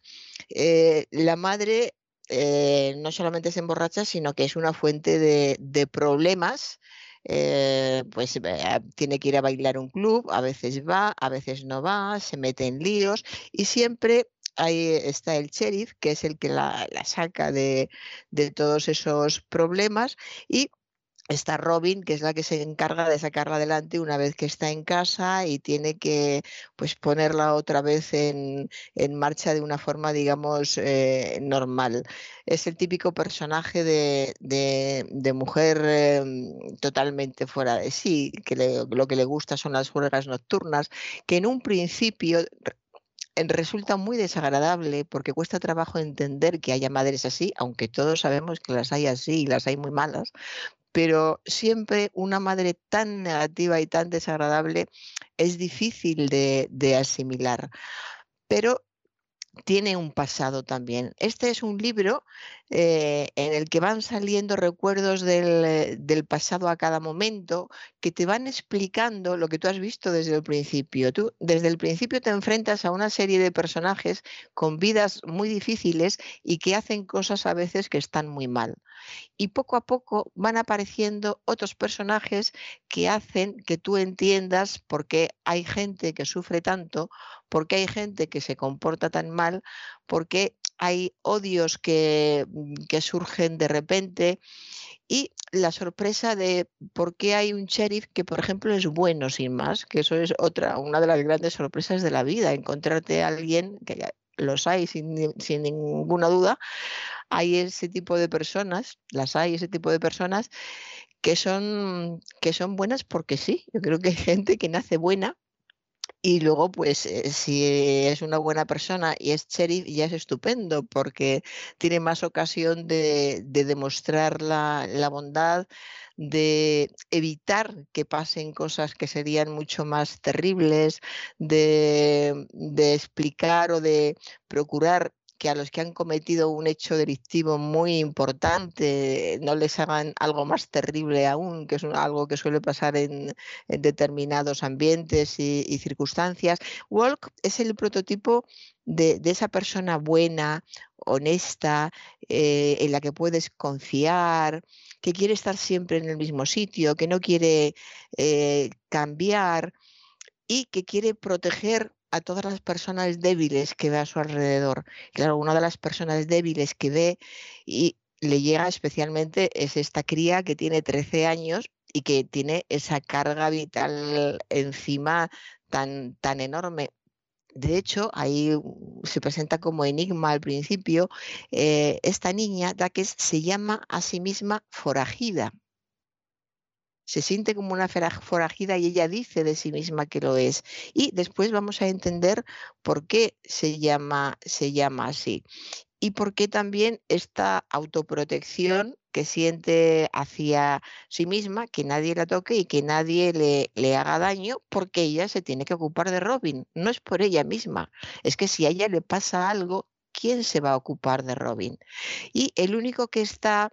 Eh, ella sabe que el único que se ocuparía de, Robin sería este, eh, este hombre, Bob, que es, tan bueno, pero eso sería ya en el último momento. Eh, porque lo que necesita Robin es, es, de todo, un padre, una madre, pero como es pequeño, de momento necesita una madre, que es lo inmediato que no tiene, y ella mm, va a ser la que, la que le va a proteger porque ella, ella es dura y sabe muchísimo de la vida y recuerdo que estamos hablando de una cría de 13 años. El personaje es impresionante. Mm, es no me extraña que la vayan a llevar al cine porque cuando la vas leyendo te das cuenta de que es una novela eh, realmente muy cinematográfica. Sí, sí, porque ves la cara, la cara de... Yo es que he visto hasta alguna, he visto a dos actrices en, el papel perfectamente, te la imaginas vestida de determinada manera, con un sombrero. E, es, eh, es muy, muy, muy, de, muy para el cine. Y es una historia, puedes concertar al principio, eh, la historia eh, se desarrolla en el momento presente, pero en este momento presente de la historia, el pasado aparece también muy, muy presente, es tan presente como el ahora, y es en este presente cuando nos vamos enterando de, todo lo que, lo que sucedió en el, en el pasado. Entonces, es muy hábil porque una vez que te coloca en este presente, que es tan difícil, que es tan, que es tan duro para algunos personajes, que, que a veces em, resulta, resulta desagradable, que te hace rechazar a, a, determinadas personas, pues a la madre, incluso a la protagonista, a la cría. Eh, a, otras personas que aparecen. Y entonces poco a poco van surgiendo sucesos del, del pasado. Y entonces se ve de otra manera todo lo que has leído hasta ese momento, entiendes a todos los personajes, tanto por lo bueno como, como por lo malo, y se convierte todo en una historia real, muy real, muy real, que acaba siendo una historia real sobre el amor, porque todo está basado en, el amor, tanto un suceso terrible que hace que alguien acabe en, la cárcel, por eso está la madre, la madre es alcohólica y, está sola, porque ese alguien está en la cárcel y a lo largo de la novela va a salir de, de la cárcel porque hay personas que se odian entre sí, porque sabemos desde el principio que Walk, el sheriff, tendría motivos para odiar, para estar enfadado con el mundo, pero como es tan bueno no lo es, pero vamos a ir descubriendo esos motivos, con lo cual cada vez nos va a parecer un personaje más, eh, más positivo y más eh, entrañable. Hay escenas que además son fundamentales en, la novela que están escritas eh, de forma maravillosa, de esas que te tienes que parar y volverla a, leer porque realmente es, eh, eh, es, muy bueno escribiendo, es muy bueno. Voy a leer solo muy, poquitos fragmentos para que se hagan idea. Como no puedo hablar más para no desvelar, fíjese, estoy sola en la vida, voy a cuidar de mi hermano y tú vas a dejarnos en paz porque en realidad no te importamos. Y puedes decir lo que quieras, lo que te parezca que va a alegrarme el día, pero que te den jal Montana entera puede irse a la mierda con sus millones de hectáreas, sus montones de, animales y sus, sus, sus. Esta es Robin cuando está enfadada y Hal, el sheriff, quiere que haga determinadas cosas, que se comporte de otra manera, que hable de otra manera. Y esta es la manera muy realista en la que una niña de 13 años que está llevando una vida como la que lleva ella, le dice, déjame, déjame en, en paz. Hay otro momento, dice, Siguió disparando, no voy a decir quién dispara, siguió disparando, agotando las balas de la caja hasta conseguir acertar una y otra vez en el centro del tronco. Hal entonces la hizo retroceder 20 pasos y ella volvió a empezar por el principio. aprendió a disparar con una rodilla en el suelo, luego echada boca abajo, evitando siempre dejarse llevar por la emoción o la adrenalina, los rasgos humanos que dan al traste con la precisión que siendo muy pequeña fue Hal quien la empezó a disparar y la, eh, enseña a, disparar con total frialdad. O sea que si llegado el momento tiene que sacar la pistola, no va a dudar y va a ser eh, enormemente certera. Es un, es un libro impresionante. Hacía lo que fuese por mí, era un amigo leal a más no poder. Siempre tenía chicas detrás, pero para él ella era la única, era rápido con los puños, pero nunca empezaba una pelea. A veces desaparecía, incluso durante varios días, y yo sabía que era por su padre, pero también era muy divertido. Era mi mejor amigo, mi hermano, es mi hermano. Es otra vez Hal hablando del padre de, de, Robin que está en la cárcel. No es que no tenga padre, es que está, está en la cárcel. En fin, es, es una novela, se la ha definido ha recibido unas críticas maravillosas. Eh, un eh, escritor muy importante ha dicho que es tan dolorosamente humana que es imposible olvidarla. En el eh, Washington, Washington Post han dicho que un protagonista principal con una voz angustiada y espléndida, cargada de rabia y ternura. Creo que define muy bien a la protagonista el ser una persona cargada de rabia y ternura. Y no hay que olvidar nunca esos 13 años. 13 años que para nosotros, para mí 13 años es una niña de 13 años que eh, me despierta sentimientos de protección y sin embargo, si me la encontrara en el ámbito de esta novela, yo me escondería porque me asustaría de la fortaleza, de la presencia de ánimo, de las miradas duras, del cuidado, de cómo controla todo de lo que significa incluso que te quedes mirando al hermano por si acaso le ha parecido que miras mal a Robin. El amor por, por el hermano es total y es un amor positivo, no es que quiera que no haga nada, no, todo lo contrario, quiere que esté tranquilo, que estudie, que sea una buena persona, que algún día se vaya de allí y haga algo importante. Quiere lo que querría una buena madre para un hijo, es justamente lo que quiere ella para, para, su hermano. Y hay escenas memorables, pues por ejemplo, cuando se muere una yegua, se muere una yegua mm, gris y entonces afloran una cantidad de, sentimientos de, pasado. El, pasado va surgiendo siempre a, a raíz de hechos concretos que nos hacen entender tanto el pasado como el carácter de la persona que ha tenido esa determinada reacción por, por algo. En fin, es, es una novela maravillosa. Mm, voy a dejarlo aquí porque si sigo hablando más voy a, desvelar datos y no quiero porque una de las grandes bazas de la novela es la sorpresa. Es una son más de 300 páginas creo que casi 400, y, te vas sorprendiendo continuamente. No hay ningún momento en que te relajes y estés mucho tiempo relajadas, siempre surge más y más. Yo creo que Va, a gustar a, quienes eh, nos escuchan. Está además escrita de una forma muy inteligente, es muy hipnótico a la hora de escribir este, este señor. El final es desgarrador, pero es enternecedor a la vez desgarra y, enternece. Todos los personajes secundarios, eh, protagonistas están muy bien eh, definidos y la trama es muy inteligente, más teniendo en cuenta estos, estos saltos temporales que son difíciles de escribir, pero que se leen muy bien en la novela, lo cual es eh, un, gran, un gran mérito. De modo que espero que se lo pasen bien. Es una de esas novelas que eh, su objetivo es pasarlo bien y acabar con la sensación de que en la humanidad hay de todo, pero afortunadamente hay mucho amor que dar y hay gente, hay personas que saben darlo desde que son muy jóvenes incluso. De modo que eh, acabas en la novela con, como diría alguien, con el corazón esponjado como diría alguien, parece que lo ha dicho alguien en concreto, es una frase más, como se podría decir cuando acabas con el corazón esponjado de, bienestar, después de haber tenido altibajos, después de haber sufrido con los protagonistas, tu corazón se encuentra a gusto, que es a lo que se refiere la frase corazón esponjado. Perfecto. ¿Y qué tenemos para niños o para jóvenes? Pues hoy los niños van a aprender mucho. Para compensar tanta pasión de adultos, los niños nos van a enseñar su libro de historia del arte con relatos para niños. Es un libro maravilloso, una historia del arte de Michael Bert, con ilustraciones de Kate Evans, traducido por Rodríguez Fischer. Tiene mucho mérito traducir este libro y que edita Blume en Barcelona.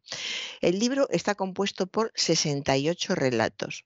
Y son, fíjese, 68 relatos que van desde la edad del hielo hasta 2015. O sea que ya es en recorrer tiempo y ya es situar a, niños, a partir de 10 años es, el libro, situar a los niños en, en, ambientes y en épocas tan diferentes. De modo que tiene mucho mérito porque además el niño aparte de la historia, va a ir viendo representaciones de todos los lugares, de todas las culturas, de las civilizaciones.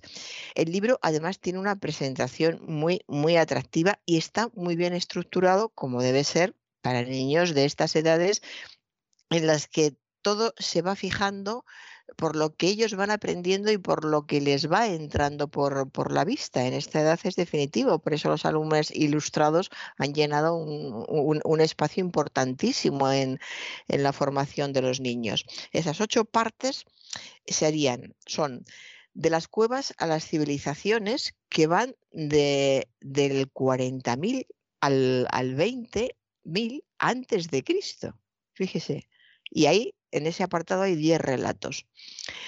Ya voy a decir solo las, partes en que está dividido.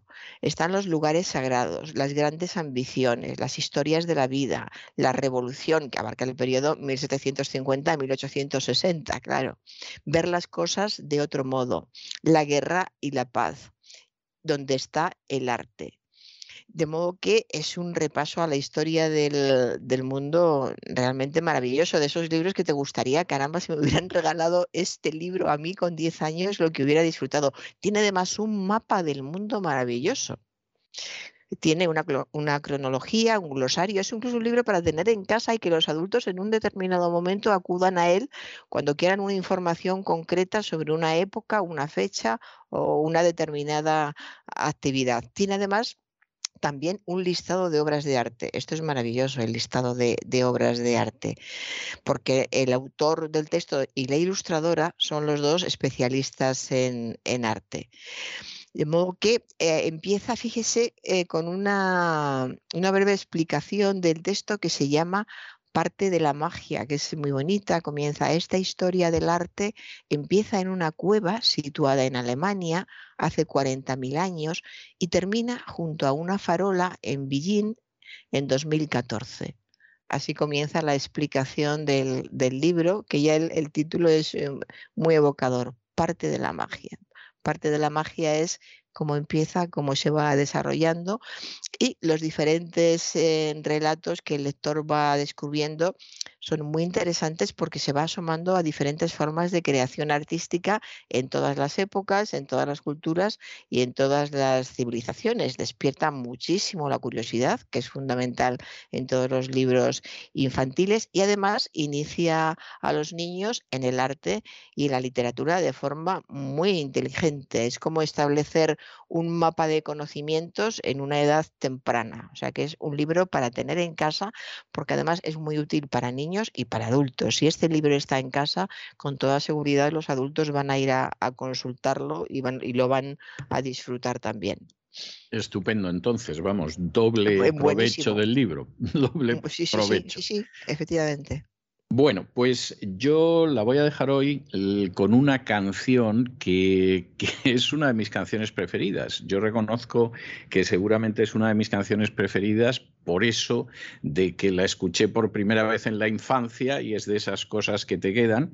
Y es esa canción que habla de una persona que decide ir a California, donde supuestamente vistos los anuncios de la televisión, las películas, etcétera, todo tiene que ser maravilloso y lo que descubre al llegar allí es que aquello es verdaderamente un desastre, no tiene ni para comer, no tiene ni pan, lo pasa muy mal y el estribillo dice, nunca llueve en el sur de California, pero de lo que no te advierten, chica, es de que diluvia, es de que cae agua a mares. Bueno, pues esta que yo creo que es la canción con la que saltó a la fama Albert Hammond y que habla precisamente de California, sobre todo el sur de California, es la que le voy a dejar hoy. A mí me sigue pareciendo una canción muy alegre y muy bonita si no te fijas en la letra, porque la letra es muy deprimente y muy triste, ¿no? Porque además dice, y si vuelves a casa, diles que estuve a punto de conseguirlo, no les cuentes en la situación en la que estoy. Bueno, pues yo le dejo con este Never Rains in Southern California, con este Nunca llueve en el sur de California y hasta la semana que viene, Dios mediante, doña Sagrada. Hasta la semana que viene y muchas gracias por esta gran canción que me gusta mucho.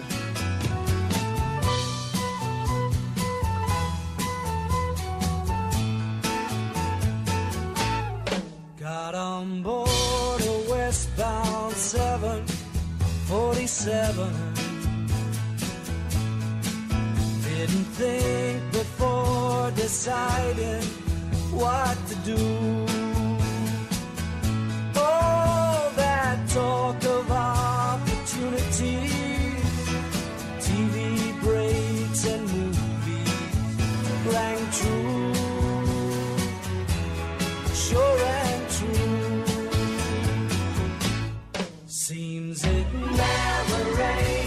rains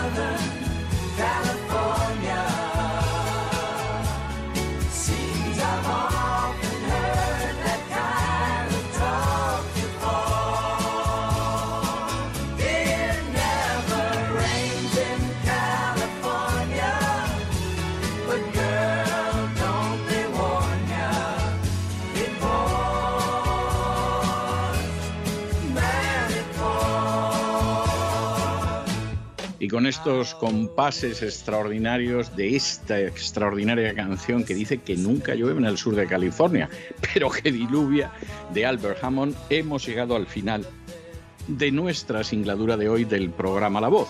Esperamos que lo hayan pasado bien, que se hayan entretenido, que hayan aprendido una o dos cosillas útiles y los emplazamos para mañana, Dios mediante, en el mismo lugar y a la misma hora. Y como siempre, nos despedimos con una despedida sureña.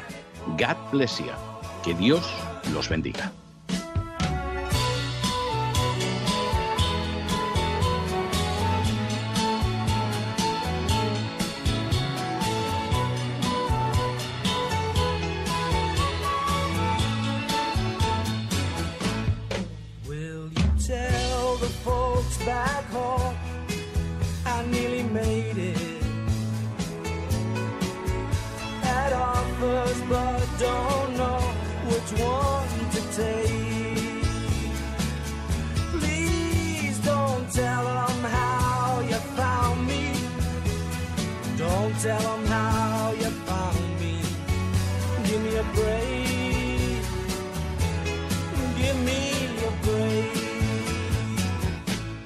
El programa La Voz es una producción de Artorias Incorporated y al amparo del derecho a la libertad de expresión no se hace responsable de las opiniones vertidas en el curso del mismo.